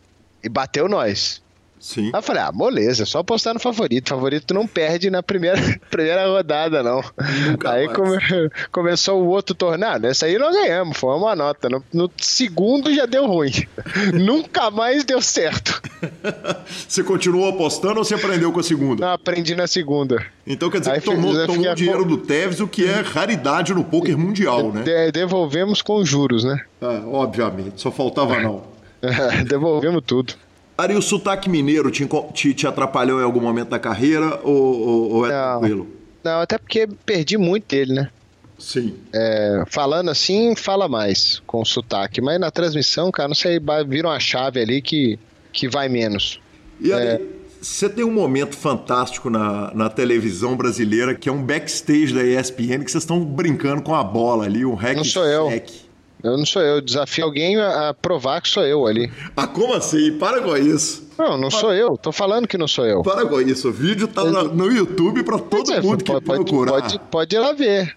Tá escrito narrador cai de cara no chão, mas não fala qual narrador e não dá pra ver minha cara. Então não sou eu. Então esse narrador que não é você, você podia contar pra gente a história, como pelo menos você ouviu ou presenciou, porque imagino que você estivesse lá nos corredores. Ah, tava lá na hora, né? Dia. Ah, você tava lá na hora, você viu tava, o lance? vi o lance. vi. ah, então, é que, é que aquele vídeo é cuzão demais. É que a, a câmera... câmera de segurança? Na, nessa porra, é, é, a câmera de segurança. Sim. Só que ela tá num ângulo, cara, que é uma puta sacanagem comigo, que ela não mostra que tem uma cadeira atrás da pilastra. Atrás da pilastra tem uma cadeira. Aí na hora que eu vou dar uma letra, meu pé engancha nessa cadeira. Aí na hora que eu vou tirar, eu dou o rodopi e meto a cara na pilastra. Só que não dá pra ver a cadeira. A cadeira tá fixa ali, ela tá parada. E ela nem sai, nem pra me salvar. É, então, e eu apaguei naquela parada lá. Bateu forte, bicho. Desmaiei é na parada. Sabe que naquele dia eu ganhei um, um torneio de pôquer? É mesmo, Ari? É. Cara, provavelmente foi o dia que você ganhou o torneio de pôquer. É, acho que foi o único que eu ganhei até hoje. Lá no. no puta, onde é que era? O clube na, na, em Perdizes ali. Eu saí da TV, fui, fui pra lá. Olha, duas coisas fantásticas aconteceram nesse dia aí. Agora você tá me lembrando. Eu conheci o Zé Irineu Sim, grande figura, Zé Irineu. Eu herdei um amigo dele, Gustavão, que mora aqui em Belo Horizonte, ou lá em Belo Horizonte, e um amigo querido que, que, que mora lá, cara. Eu conheci o Zé Irineu e ganhei esse torneio aí, um torneio de 30 reais, eu acho, mas ganhei. Sensacional. É, pro ouvinte que está aqui acompanhando, narrador da ESPN cai de cara no chão, é o nome do vídeo. É, o canal que. Será que eu já liguei pro Facebook também para tentar. Pro Facebook não, pro YouTube para para tentar tirar o vídeo. É, não... 107 mil visualizações, Ari. É que ainda não viralizou. Bom. é, agora... Faz oito anos essa porra aí. Porra, isso é absolutamente sensacional.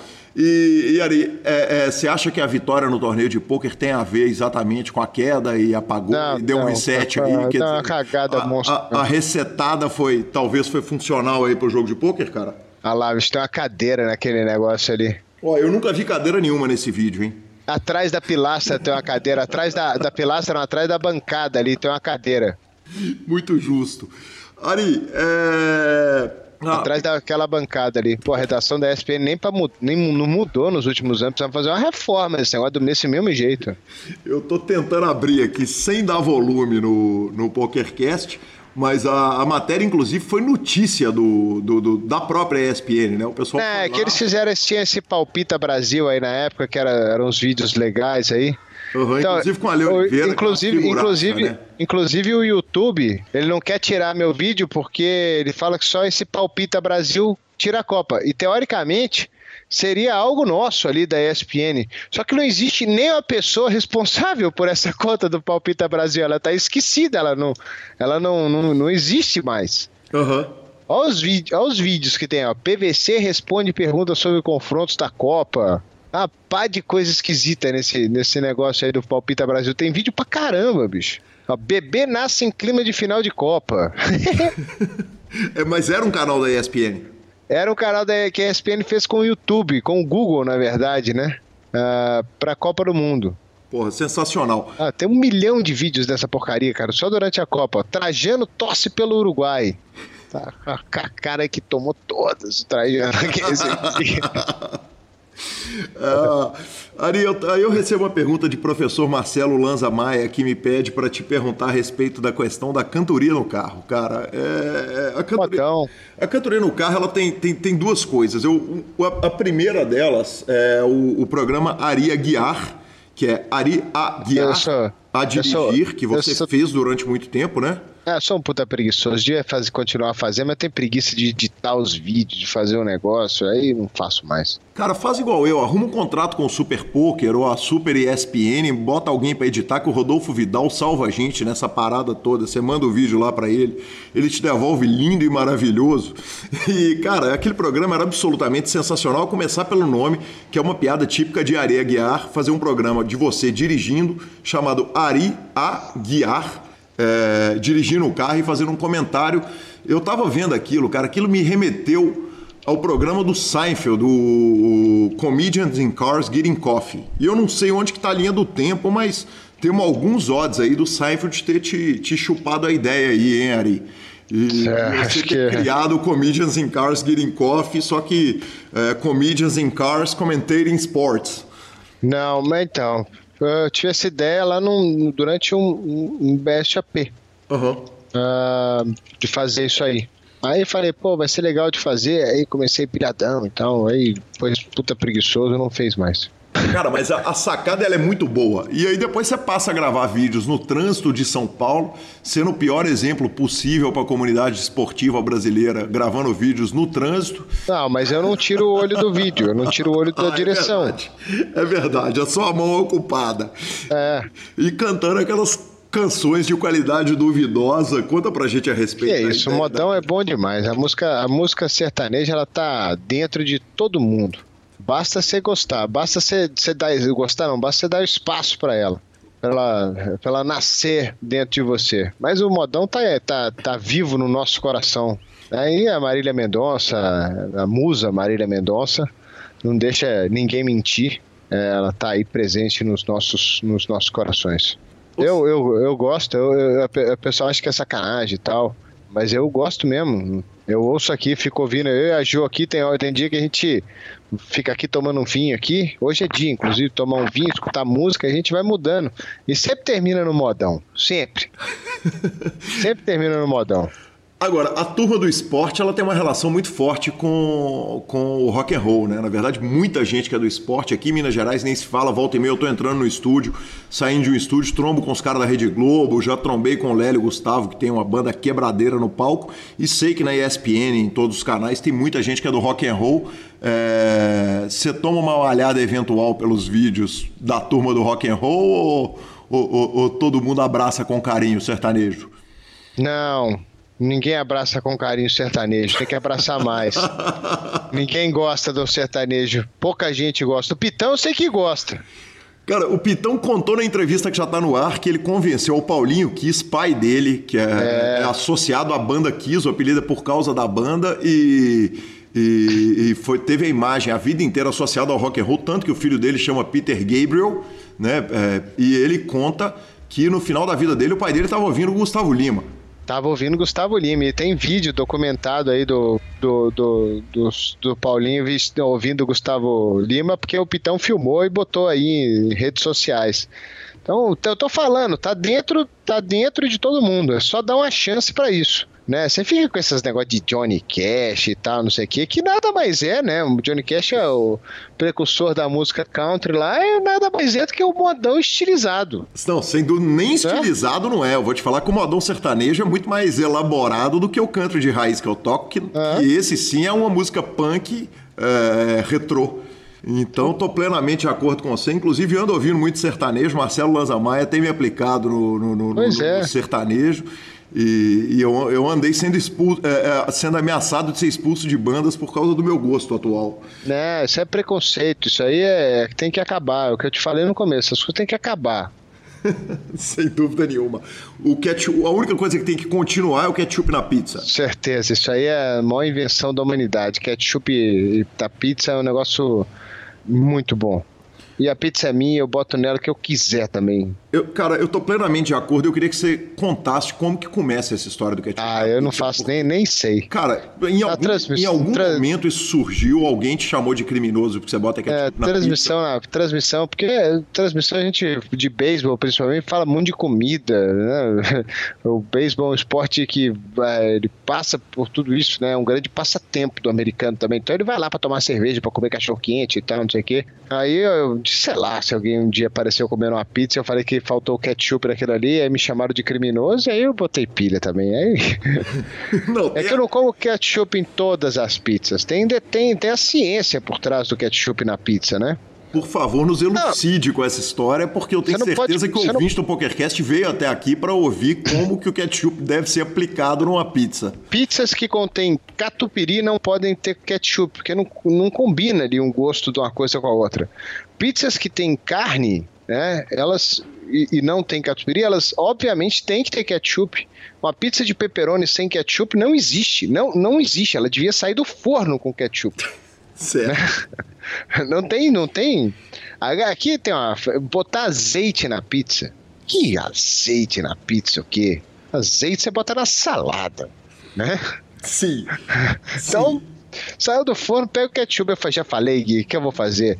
Tem umas pizzarias chiques aqui em São Paulo, os caras têm a manha de cobrar 120 reais numa pizza, né? Brotinho, né? Sim. Os caras têm a manha de fazer isso e tem, a, tem os caras mais. Tem mais a manha ainda que vão lá e pagam, né? Sim, sem dúvida nenhuma. E São Paulo tem essa vantagem, né? Que tem o público para absolutamente todo, todo e qualquer negócio que você abrir, vai ter o um maluco que vai lá pagar o preço que tivesse, é. Se você conseguir fazer um marketing perfeito, né? Aí eu vou, eu vou chegar num negócio desse aí, com ketchup e um casaco, e pedir a pizza mais cara que tiver no lugar.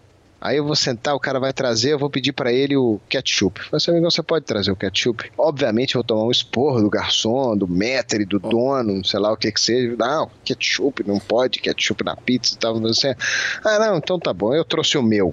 E vou fazer assim, ó.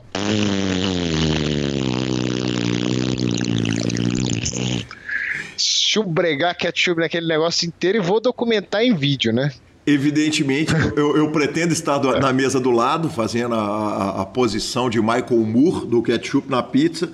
E, e, e, tenho certeza absoluta que você só vai botar esse ketchup depois que a pizza chegar, né? Porque senão ela vai vir caprichada com todo tipo de detrito da cozinha. Ah, né? sim, é óbvio. É. Não vou, não vou, não vou cometer esse erro, né? E essa semana o senhor me apareceu com um negócio maravilhoso, né, Ari? Que foi o ketchup no pão de queijo, uma nova discussão. Ah, isso aí evolução tava... do pão de, do, do ketchup na pizza.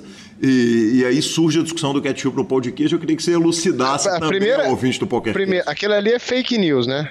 O que, que é fake news? Aquele site que apareceu lá de pão de carioca botando pão de queijo no ketchup e tal, não sei o quê uh, que foi um, uma matéria de um site, aquilo é fake news, aquilo ali é fake, não, não existiu de verdade. Certo. Mas surgiu para. Você acha que a origem daquilo é política? Talvez para eleger não. alguém, evitar não, não, que, sei o lá que seja eleito, por exemplo? Porque, porque pão de queijo no ketchup é uma. Não faço nem ideia qual foi o objetivo daquele negócio ali. Uhum.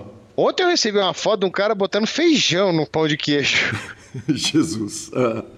Mas assim, aí eu, eu tem o meu ponto de vista. Que, primeiro, que o que se vende aqui, e em Belo Horizonte também, em qualquer lanchonete aí, não é pão de queijo. Uhum. É, é, outra coisa. O pão de queijo, ele é feito em casa. Sim. Não tem, não tem jeito. É, é sua mãe, sua tia, sua avó, seu irmão, seu pai, seu tio, que faz aquele pão de queijo. Porque antigamente, você vai lembrar disso, né? Quando você era criança, não existia pão de queijo forno de Minas. Sim né? Você queria comer pão de queijo, ou você fazia o pão de queijo, ou não tinha. Eram essas duas opções, ou você faz ou não tem, certo? Certo.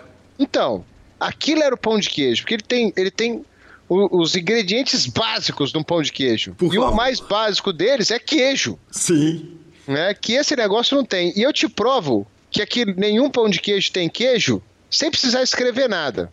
Tá? Quanto custa um pão de queijo? Já está em Miraí. aí. Quanto custa um pão de queijo? Ah, dois reais. Dois reais. Beleza, dois reais. Quanto, você vai no Mercado Central, que é o lugar que vende o queijo mais barato que, que tem, tá? Ah, quanto custa um quilo de queijo? Você sabe? Cara, eu não tenho ideia. Um quilo de queijo canastra, que é o queijo para fazer pão de queijo, ele custa um, hoje uns 28, 29 reais uma peça que deve ter um quilo e 200, um quilo e 300 ali. Com isso aí você consegue fazer, se for um pão de queijo bem feito, para cada quilo de polvilho que você coloca, você tem que colocar 800 gramas de queijo. Né? Aquilo ali dobra de volume com o leite, óleo e, e água que você coloca. Mais o ovo, aquilo ali ele dobra de volume. Então, um quilo de pão de queijo ele vai virar dois, ah, dois e pouquinho a partir do queijo que você coloca nele. Tá? Você acha que esse pão de queijo deve pesar o quê? Umas 50 gramas? Provavelmente, provavelmente. Então, 50 gramas em 2 quilos, aí você fazer 100, 100 pães de queijo. Não, ele tem mais do que 50 gramas, ele não tem só isso, não. Eu, eu vou olhar aqui no meu aplicativo imediatamente, porque aproveitando o formato livre do nosso, do nosso programa, eu vou abrir aqui o meu programa Nutra Bem e nós vamos Então, ouvir. O nós- pão de, que- pão de queijo ele deve pesar mais, porque o meu pequenininho, a bolinha pequenininha que eu faço, ela deve ter isso aí. Sim. Então, pão de queijo, ele deve, você deve fazer uns, uns 20, 25 pães de queijo em 2 quilos do pão de queijo que você vende, tá? E aí você vai ganhar 50 reais, Sim. né? Você já gastou 32 de queijo, mais ovo, mais leite, mais óleo, mais polvilho. Um quilo de polvilho hoje não custa menos que 7 reais. Sim. Então, dos 50 reais, 49 já foi em pão de queijo e polvilho. Em queijo e polvilho. Você nem ligou o forno É? ainda. Nem ligou o forno, nem botou o teu trabalho ali. Ou seja, não tem queijo nessa bosta. Não tem, é impossível ter queijo. Ou tem um queijo muito ruim, que vai deixar o pão de queijo ruim. O que que tem? Essência de queijo. E eu sei porque eu tenho um tio que fazia salgadinho e ele eh, vende essência de queijo. É, é, ju- juro pra você, existe isso. Então, esses negócios são feitos grandes marcas, porque o cara também tá tendo o, o, cara que vende o pão de queijo ali pra você. Porque esse cara não faz o pão de queijo lá, dá trabalho fazer pão de queijo, dá trabalho pra caramba. Eu faço o meu em casa. Sim. Né? Que, que, aliás, é uma boa opção para São Paulo, visto que. é, Não é, existe, não existe. Pão de queijo não existe. Ou você vai na boca do forno em Belo Horizonte que faz o pão de queijo, Sim. ou, ou qualquer boteco do centro não é pão de queijo, qualquer biró não é pão de queijo. Pão de queijo de verdade, ele tinha que custar uns 8 reais cada um. Mas ninguém vai pagar isso no pão de queijo. Então, não é pão de queijo. Então, pode colocar ketchup à vontade. E se for pão de queijo também, você comprou, pagou, é seu, você faz o que quiser com ele. Se quiser jogar no chão, pisar e depois comer, pode fazer também. Ari, olha a ideia de um milhão de dólares surgindo aqui direto no nosso PokerCast. É a pão de queijaria de pão de queijo a 8 reais. Você falou da pizza que custa Já 120 reais. A gente cria uma pão de queijaria de pizza. Já tem. Mas nenhuma delas chama Ari a cozinhar. É, então, você sabe que eu tô fazendo um curso de gastronomia, né? Sim. É, e é verdade, você não viu, eu não, não mostrei, eu vou te mandar a foto no, no WhatsApp agora, aí você coloca no. Por favor, já manda pro grupo do WhatsApp do, do, do PokerCast. Isso vai ser sucesso total. Eu te mando aqui, ó. A Jo tirou uma foto minha. Aliás, ela veio me xingar aqui que eu falei errado o português. Eu falei 200 gramas e ela tem que falar 200 gramas. Senão ela briga comigo. E olha que o jornalista é o senhor, né? É, mas ela me corrige todas as vezes, né? Aí eu xingo ela. Ah, encaminhar, Guilherme. Vou te mandar A aí. gente lembra, enquanto o Ari manda a foto, que quem quiser manda uma mensagem pro 975189609, DDD 31, é o WhatsApp do programa, e vai receber aí a mensagem, tá na descrição de todos os programas, de todos os PokerCasts que lançamos até hoje. Vamos ter fotos do curso de culinária de Ari Aguiar. Que, que, que lindeza, meu Deus! Que Jesus, Ari! Cara, eu não sei com quem que você tá parecendo, mas é algum personagem de algum desenho animado. Eu vou lembrar disso aqui, vou, vou deixar isso aqui ilustrando a nossa, a nossa mesa aqui na Lan House. E meus parabéns, cara. Que, que foto, hein? Que homem é Ari Aguiar. E agora tô fazendo, já tá aí. Comecei agora, dois anos de curso. Cara, certamente Josi deve estar extremamente bem atendida pelo, pelo senhor Ari Aguiar em casa. Ó, ó, ó, du- du- duas semanas de, de curso já aprendi coisas novas. Um jeito fantástico de fazer um nhoque. Ah, outra- Quinta-feira aqui teve nhoque com ragu de carne. Foi bom isso aí, teve bom. Ontem nós fizemos pizza, massa, né? Massa de pizza, enfiamos ketchup nessa bosta toda. Você troca o ketchup por molho de tomate ou usa os dois? Não, os dois, né? Molho me desce a massa, o ketchup me desce a alma. Muito justo. Muito justo. Ari, então quer dizer que o senhor cozinha em casa e eu tenho o prazer de trabalhar profissionalmente com a Josi, que é, é, é co- trabalha na parte comercial do Super Poker e, e sei das. Trabalhar com ela não, ela é sua chefe. Fala direito. Exatamente, exatamente. E, e ter o prazer de trabalhar com ela e sei da seriedade dela, da condição que ela tem de colocar as coisas em ordem. Evidentemente, quem manda nesse lar não é o senhor, né? Não, nunca. De jeito nenhum. E como é que funciona esse Quem lar? manda aqui, quem manda aqui é o cachorro. Esse lar tem apostas pra todo lado ou não tem como na Não, ESPN? não tem não, não tem. A Jo, a Jo, a jo é, ela, ela não é do, não é do meio. Ela não, é, apostas. ela não é do meio, mas ela passa o dia lá no meio, né? Ela passa É. o dia lá dentro do Super Poker, quer dizer, ela nos vê apostando por qualquer coisa, né? É, mas ela não, não. A gente aposta de vez em quando, a gente aposta meia hora de massagem. Ela tá me devendo. Quanto tempo você tá me devendo de massagem já? Duas horas de massagem ela tá me devendo.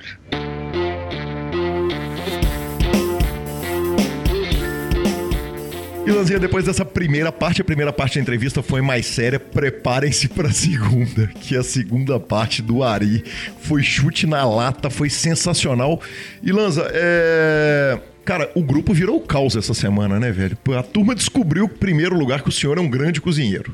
O senhor, o senhor andou falando. É. E aí, e aí teve um assunto de cozinha de um dia inteiro. Teve um assunto de cozinha o dia inteiro com praticamente um item específico. Não, aí chega de noite eu faço uma revelação no grupo. É uma péssima revelação. Os ouvintes vão entender que vai ser a primeira de algumas péssimas revelações de agora até o final do programa. Sim, a primeira revelação que eu fiz é que eu não gosto de bacon. Para, velho. Como o cara não gosta de bacon? Eu não consigo confiar numa pessoa que não gosta vem de bacon. bacon e eu tiro o bacon, Nossa velho. senhora, você tira alface, filho. Você não tira o bacon. Velho, eu não gosto de bacon. E aí virou o caos, cara. E, e, e- e o grupo tem um negócio que é muito legal, que é o seguinte: todo mundo só fala de pôquer. Qualquer barbaridade que a pessoa falar, se tiver tema pôquer, nós vamos aceitar, nós vamos engolir. Mas nós conseguimos um dia inteiro desviar do tópico. O assunto era lança cozinhando e bacon do Calil. E, e, cara, aí virou o caos. Aí eu já contei que. Que eu não gosto também do Senhor dos Anéis ali no outro grupo. É, você vê que ele só piorou a história. É, dizer, não depois eu- bastasse o cara não gostar de bacon, ele não gosta de Senhor dos Anéis. Eu não sei como que eu tenho amizade com ele de 20 anos. Eu juro que eu não sei. Eu tô revendo esse, esse assunto. É, exatamente. A última coisa é que, eu- é que eu descobri que nas redes sociais, se você falar mal de bacon, é mais legal do que falar mal do YouTube. que gera mais ódio, mais rancor Bacon e é mais paixão indignação. nacional, né, bicho? Cara, que coisa impressionante. Eu achei que era paixão nacional americana. Não, Eu cara. achei que a nossa era torresmo. Não, não, senhor. O bacon é algo fora do padrão. E que se diga, torresmo eu gosto, tá? Ah, tá, entendi. o torresmo é aquela parte do lado do bacon, assim. É, do mesmo sei. animal. Eu não sei. Ok. É, eu imagino que seja. Lanzinha, e indo para os mensagens, tweets, etc e tal, cara, o Matheus Mesquita chamou a história do- de que o Pitão era compositor do Gustavo Lima de um blefe de padaria. Eu adorei essa expressão, velho. Blefe de padaria, muito bom. O Jefferson Cussolin cravou um torneio de, no AK Poker Club, lá em São João da Boa Vista, e ele citou o PokerCast. Você tá vendo? Ele meteu um hashtag PokerCast no post dele no Facebook. cara. Avisa lá que foi por isso que eu cravei essa semana. Uai, então tá resolvido. Resolveu o problema. Tá resolvido. É por isso. É disso que eu tô falando. Então, muito obrigado, Jefferson. Fazer o lança regular não é raro. Mas, em compensação, a gente faz aquelas citações pra dar aquela regulada na conta dos ouvintes. Começando com Marci, Re- com Márcio Rebeck, que perdeu para a esposa o heads up do home game. Normal. Isso é bom ou ruim? É normal. Não, e é bom também, né? Não, e é normal. Porque Evita de dormir no sofá ali uma semaninha. O, é, afinal de contas, o Eduardo Pérez, lá do grupo, também falou que existem coisas que é melhor nunca ganharmos. Nunca ganhamos. Exatamente. Nem se você tiver chance, o que eventualmente não é o meu caso, mas nunca ganha. Exatamente. Lanzinha, tivemos vários nomes para ser citados aqui. Vários nomes: o Bonigby, o Emanuel Lessa, o China Luiz, o RM Leão no PS e o concurso público. É isso mesmo. Ah, é, o RM Leão pediu para regular, para a gente citar ele, para regular a conta dele no PS e no concurso público. sim, filho. Ó, o negócio é o seguinte, se forrar no PS não precisa mandar beira para nós não, mas se forrar no concurso tá público louco. aí... Vira aí a gente patrocinador, quer- ué. é, exatamente, a gente quer pelo menos um salário ali. O Abner S em o Maicon THPL, o Pita, O Pita não tá precisando, não, tá ainda? Tá, tá louco, tá hein? forradíssimo, Tá né, louco. velho? E o Mota 1981. Aí sim, Lanzinha. Então, essas são as citações do nosso programa. A gente vai finalizando o nosso programa, lembrando que superpoker.com.br é onde você acha tudo de poker do Brasil. No superpoker.com.br barra clubes está a guia de clubes do Brasil. No barra vídeos e no Superpoker você tem os melhores vídeos de poker do Brasil e do mundo. Revistaflop.com.br, a sua revista de poker. E mibilistica.com, lá do meu amigo Eduardo Sequela. Se acompanha mão a mão os principais torneios do Brasil. Vamos rapidamente para nossa sessão de dicas culturais, Lanza. Tô lendo um livro sensacional da Camille Paglia que chama Imagens Cintilantes, que ela é, faz uma análise de obras de artes variadas que vão desde o Egito até Star Wars. Que se diga, eu também não gosto de Star Wars. É, é mais justo. Tudo bem, eu não sei. Mas Não você sei, respeita eu a acho que- história dele. Não, respeita a história dos dois. Ok. Tanto do Senhor dos Anéis também. Mas ela, ela, inclusive, cita que o Jorge Lucas é um dos, é, na opinião dela, o principal artista contemporâneo. E para quem é de Belo Horizonte, está tendo lá no Centro Cultural Banco do Brasil uma exposição do Jean-Michel Basquiat, o artista nova-iorquino, está incrível. É, eu já citei um documentário dele num programa anterior e indico para quem quiser ir lá ver. O senhor respeita a história dos seus anéis? Respeito. Então respeito não preciso de dar Anéis. dica cultural. O livro do R.R. Tolkien, que são livros enormes, os três, não preciso. Não, você deve dar dica cultural. É Então uma leia- bela dica cultural, eu imagino. Não é meu Então- estilo, não curto então coisas de leiam- fantasia. Essa é a explicação, inclusive. É, na verdade, é, é, leiam os três livros, antes de você ver os três filmes. É, leiam os três livros do R.R. Tolkien, os livros são fodas. É, para quem não sabe o porquê que ele é tão importante para nossa cultura nerd, é, foi ali que tudo começou. É, literalmente, foi ali que tudo começou. Ele criou uma linguagem própria, que é a linguagem élfica. Ele criou um vocabulário. Ele criou o mundo inteiro. Ele criou todas as raças do RPG novo. Então, assim, ele literalmente revolucionou e ele foi o criador, ele é o pai da história toda. Então é por isso que é tão importante. O Senhor dos Anéis ele tem tanto peso pra gente que tem esse- essa pegada nerd, que gosta desse mundo de fantasias e tal, que ele, é quase que fosse a guardado as devidas proporções. Ele é a Bíblia da turma, entendeu? É por isso que a turma fica tão ofendida com o Senhor dos Anéis. Aí sim. E a gente encerra então, Lanza, antes dos seus abraços, agradecendo então ao Lucas Lacerda Pegoraro e o pessoal lá do Fichas.net, nosso novo patrocinador. Melhor preço para negociação de fichas e o melhor de tudo, promoção especial, preço especial para a turma do PokerCast. Ele já falou que pode ligar para lá, pode falar que é do PokerCast, que ele pensa o que, que dá para fazer lá para ajudar a turma. Sensacional. Eu queria mandar um abraço para o meu grande amigo, para o nosso grande amigo, Rafael Giordani, no qual seu filho Tomás nasceu hoje, na tarde de hoje, veio com saúde, isso é que importa, porque, como diria um nosso novo amigo, quando você viu a fotinha daquele menino bonitinho que acabou de nascer, é a cara de quem sabe que nunca vai ter um boleto para pagar na vida, sabe? Exatamente, a tranquilidade cara olhar do menino. Que coisa bacana, Jojo. Nath, beijo pra vocês, gente. Parabéns demais. E eu vou dar aqui meus parabéns ao meu amor, porque hoje é o aniversário dela. Não hoje, mas hoje. Então, meus parabéns, te amo. Beijo. Pessoal, turminha, até a semana que vem. Muito obrigado a todos. Valeu! If you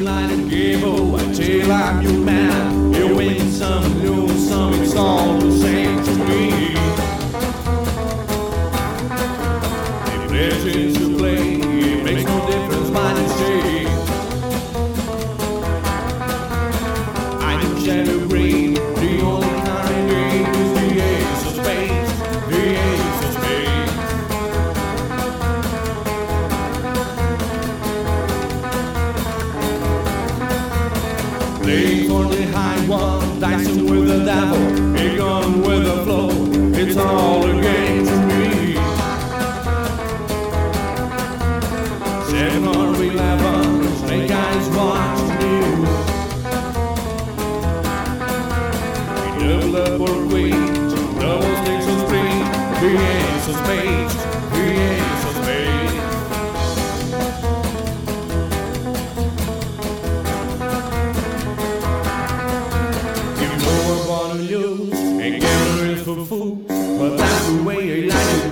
I don't want to live forever.